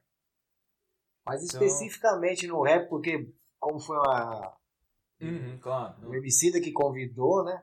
Uhum. Então quer dizer, ele teve uma puta coragem. Mas no fim das contas, ele, ele tá não só enfrentando o mundo do rap, mas o mundo. O mundo. Quando ele faz isso. Uhum. Com Total. certeza, com certeza. É, e, e eu acho legal que o jeito que ele passou é, cara, eu tô chamando porque eu quis, né? Eu não tô, eu não tô com pena delas, eu tô chamando porque são duas pessoas que são talentosíssimas. Sim. Foda-se o resto. Né? Exatamente, não é, É, não é pela condição. Óbvio que existe um simbolismo aí, né? Claro. Mas é porque, mano, Uhum. as minas são boas mesmo, mano. Uhum. E o, o tom do Emicida, assim, ele é super forte, intenso, mas ele não é de, de bad boy. É mais tipo de uma euforia motivadora. Isso, é meio mais- estilo coração, meio estilo coração valente, Aham. sabe? Motivando o exército Vai, pra ir pra mano, cima. ir pra cima. Uhum. Exato. Motivacional, mano. Não, é, e, e essa música é 100% motivacional mesmo, no sentido assim. Não é que ele foi motivacional barato, né? Que, ah, vá lá, que você consegue. e tal. É, não. Não, a gente sabe que é foda, mas, cara, tamo aqui, vamos lá. Levanta e vai, vamos que vamos. É, não tô falando que vai ser fácil, não. Não tô falando que é, né? Que ninguém vai passar a É, mas mão na sua cabeça, mas não. não tem mas, jeito, filho. É, você levanta e anda, é. ou ninguém vai levar você, não, mano. Não é discurso de coach, né? Aquela coisa vazia. É, não é. É que, tipo. é que não tem jeito mesmo, tá ligado? É o que muda são as condições da, das pessoas É. pra poder fazer as coisas. Mas as coisas devem ser feitas. Se Isso. você quiser Uhum. transformar o- a sua vida, o mundo, As qualquer coisas- coisa, entendeu? Uhum. É. É aquilo, né, Coisas cara? devem ser feitas. As cartas que te deram, que coisas te deram foi essa. ser fei- Como você joga, aí a escolha é sua. Você, você É, saiu com mão lógico ruim. que, que essa É. divisão de cartas tá É. cheia de problemas, mas Não, é, exatamente. em Você última instância, mano, É. ou você, você vai o quê? Esperar o, o mundo mudar? É, você Tá não vai ganhar essa- carta É. diferente, cara. É, isso. não adianta. Pois você vai é, ter que encarar o mundo do jeito que ele é, ainda Hum. que você lute por um mundo diferente. Uhum. É, exatamente. É, As coisas devem ser feitas pra amanhã não ser um novo ontem com outro Uhum. nome. É. Não, e bem lembrado, cara, essa. E é todo o simbolismo verdade, também do Belchior, né?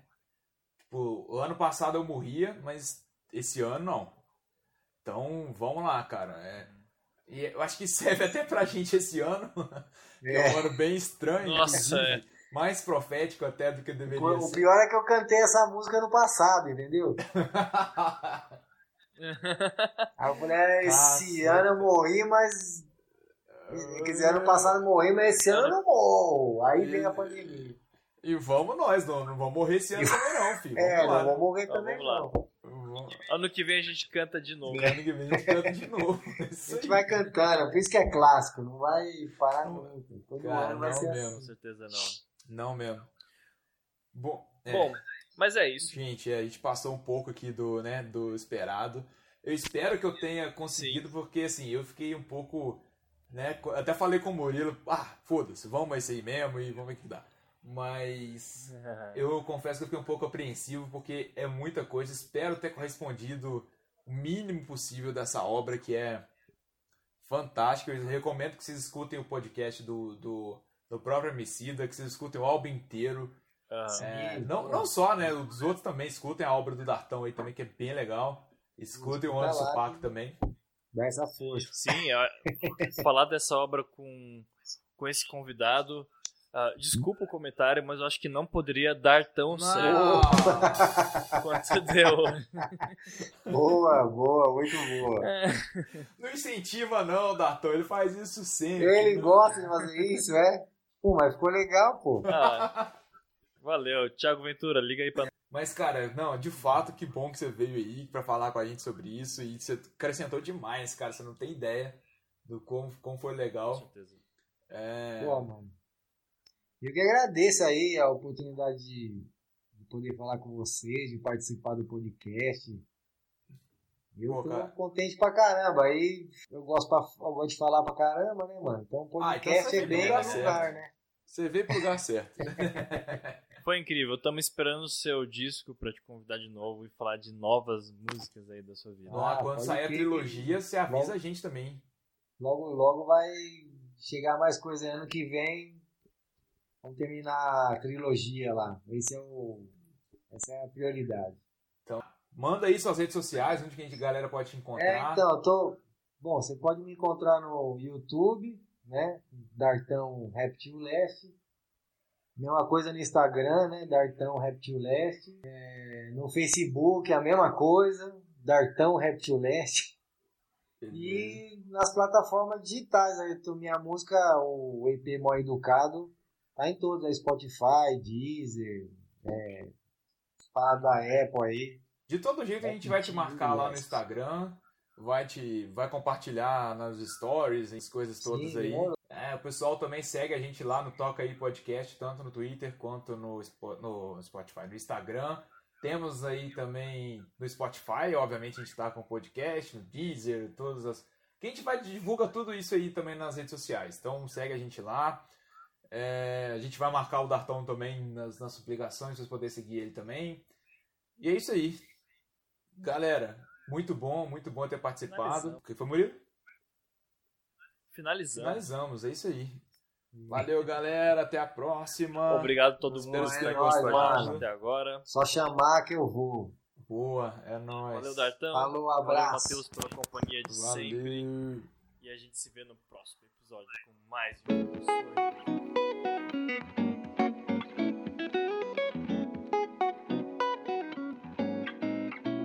know that I need you now. The key that I won't forget, but you're lost in Paris. Paris. I hope that you're warm and safe. The memory that I can't replace, but you're lost in Paris.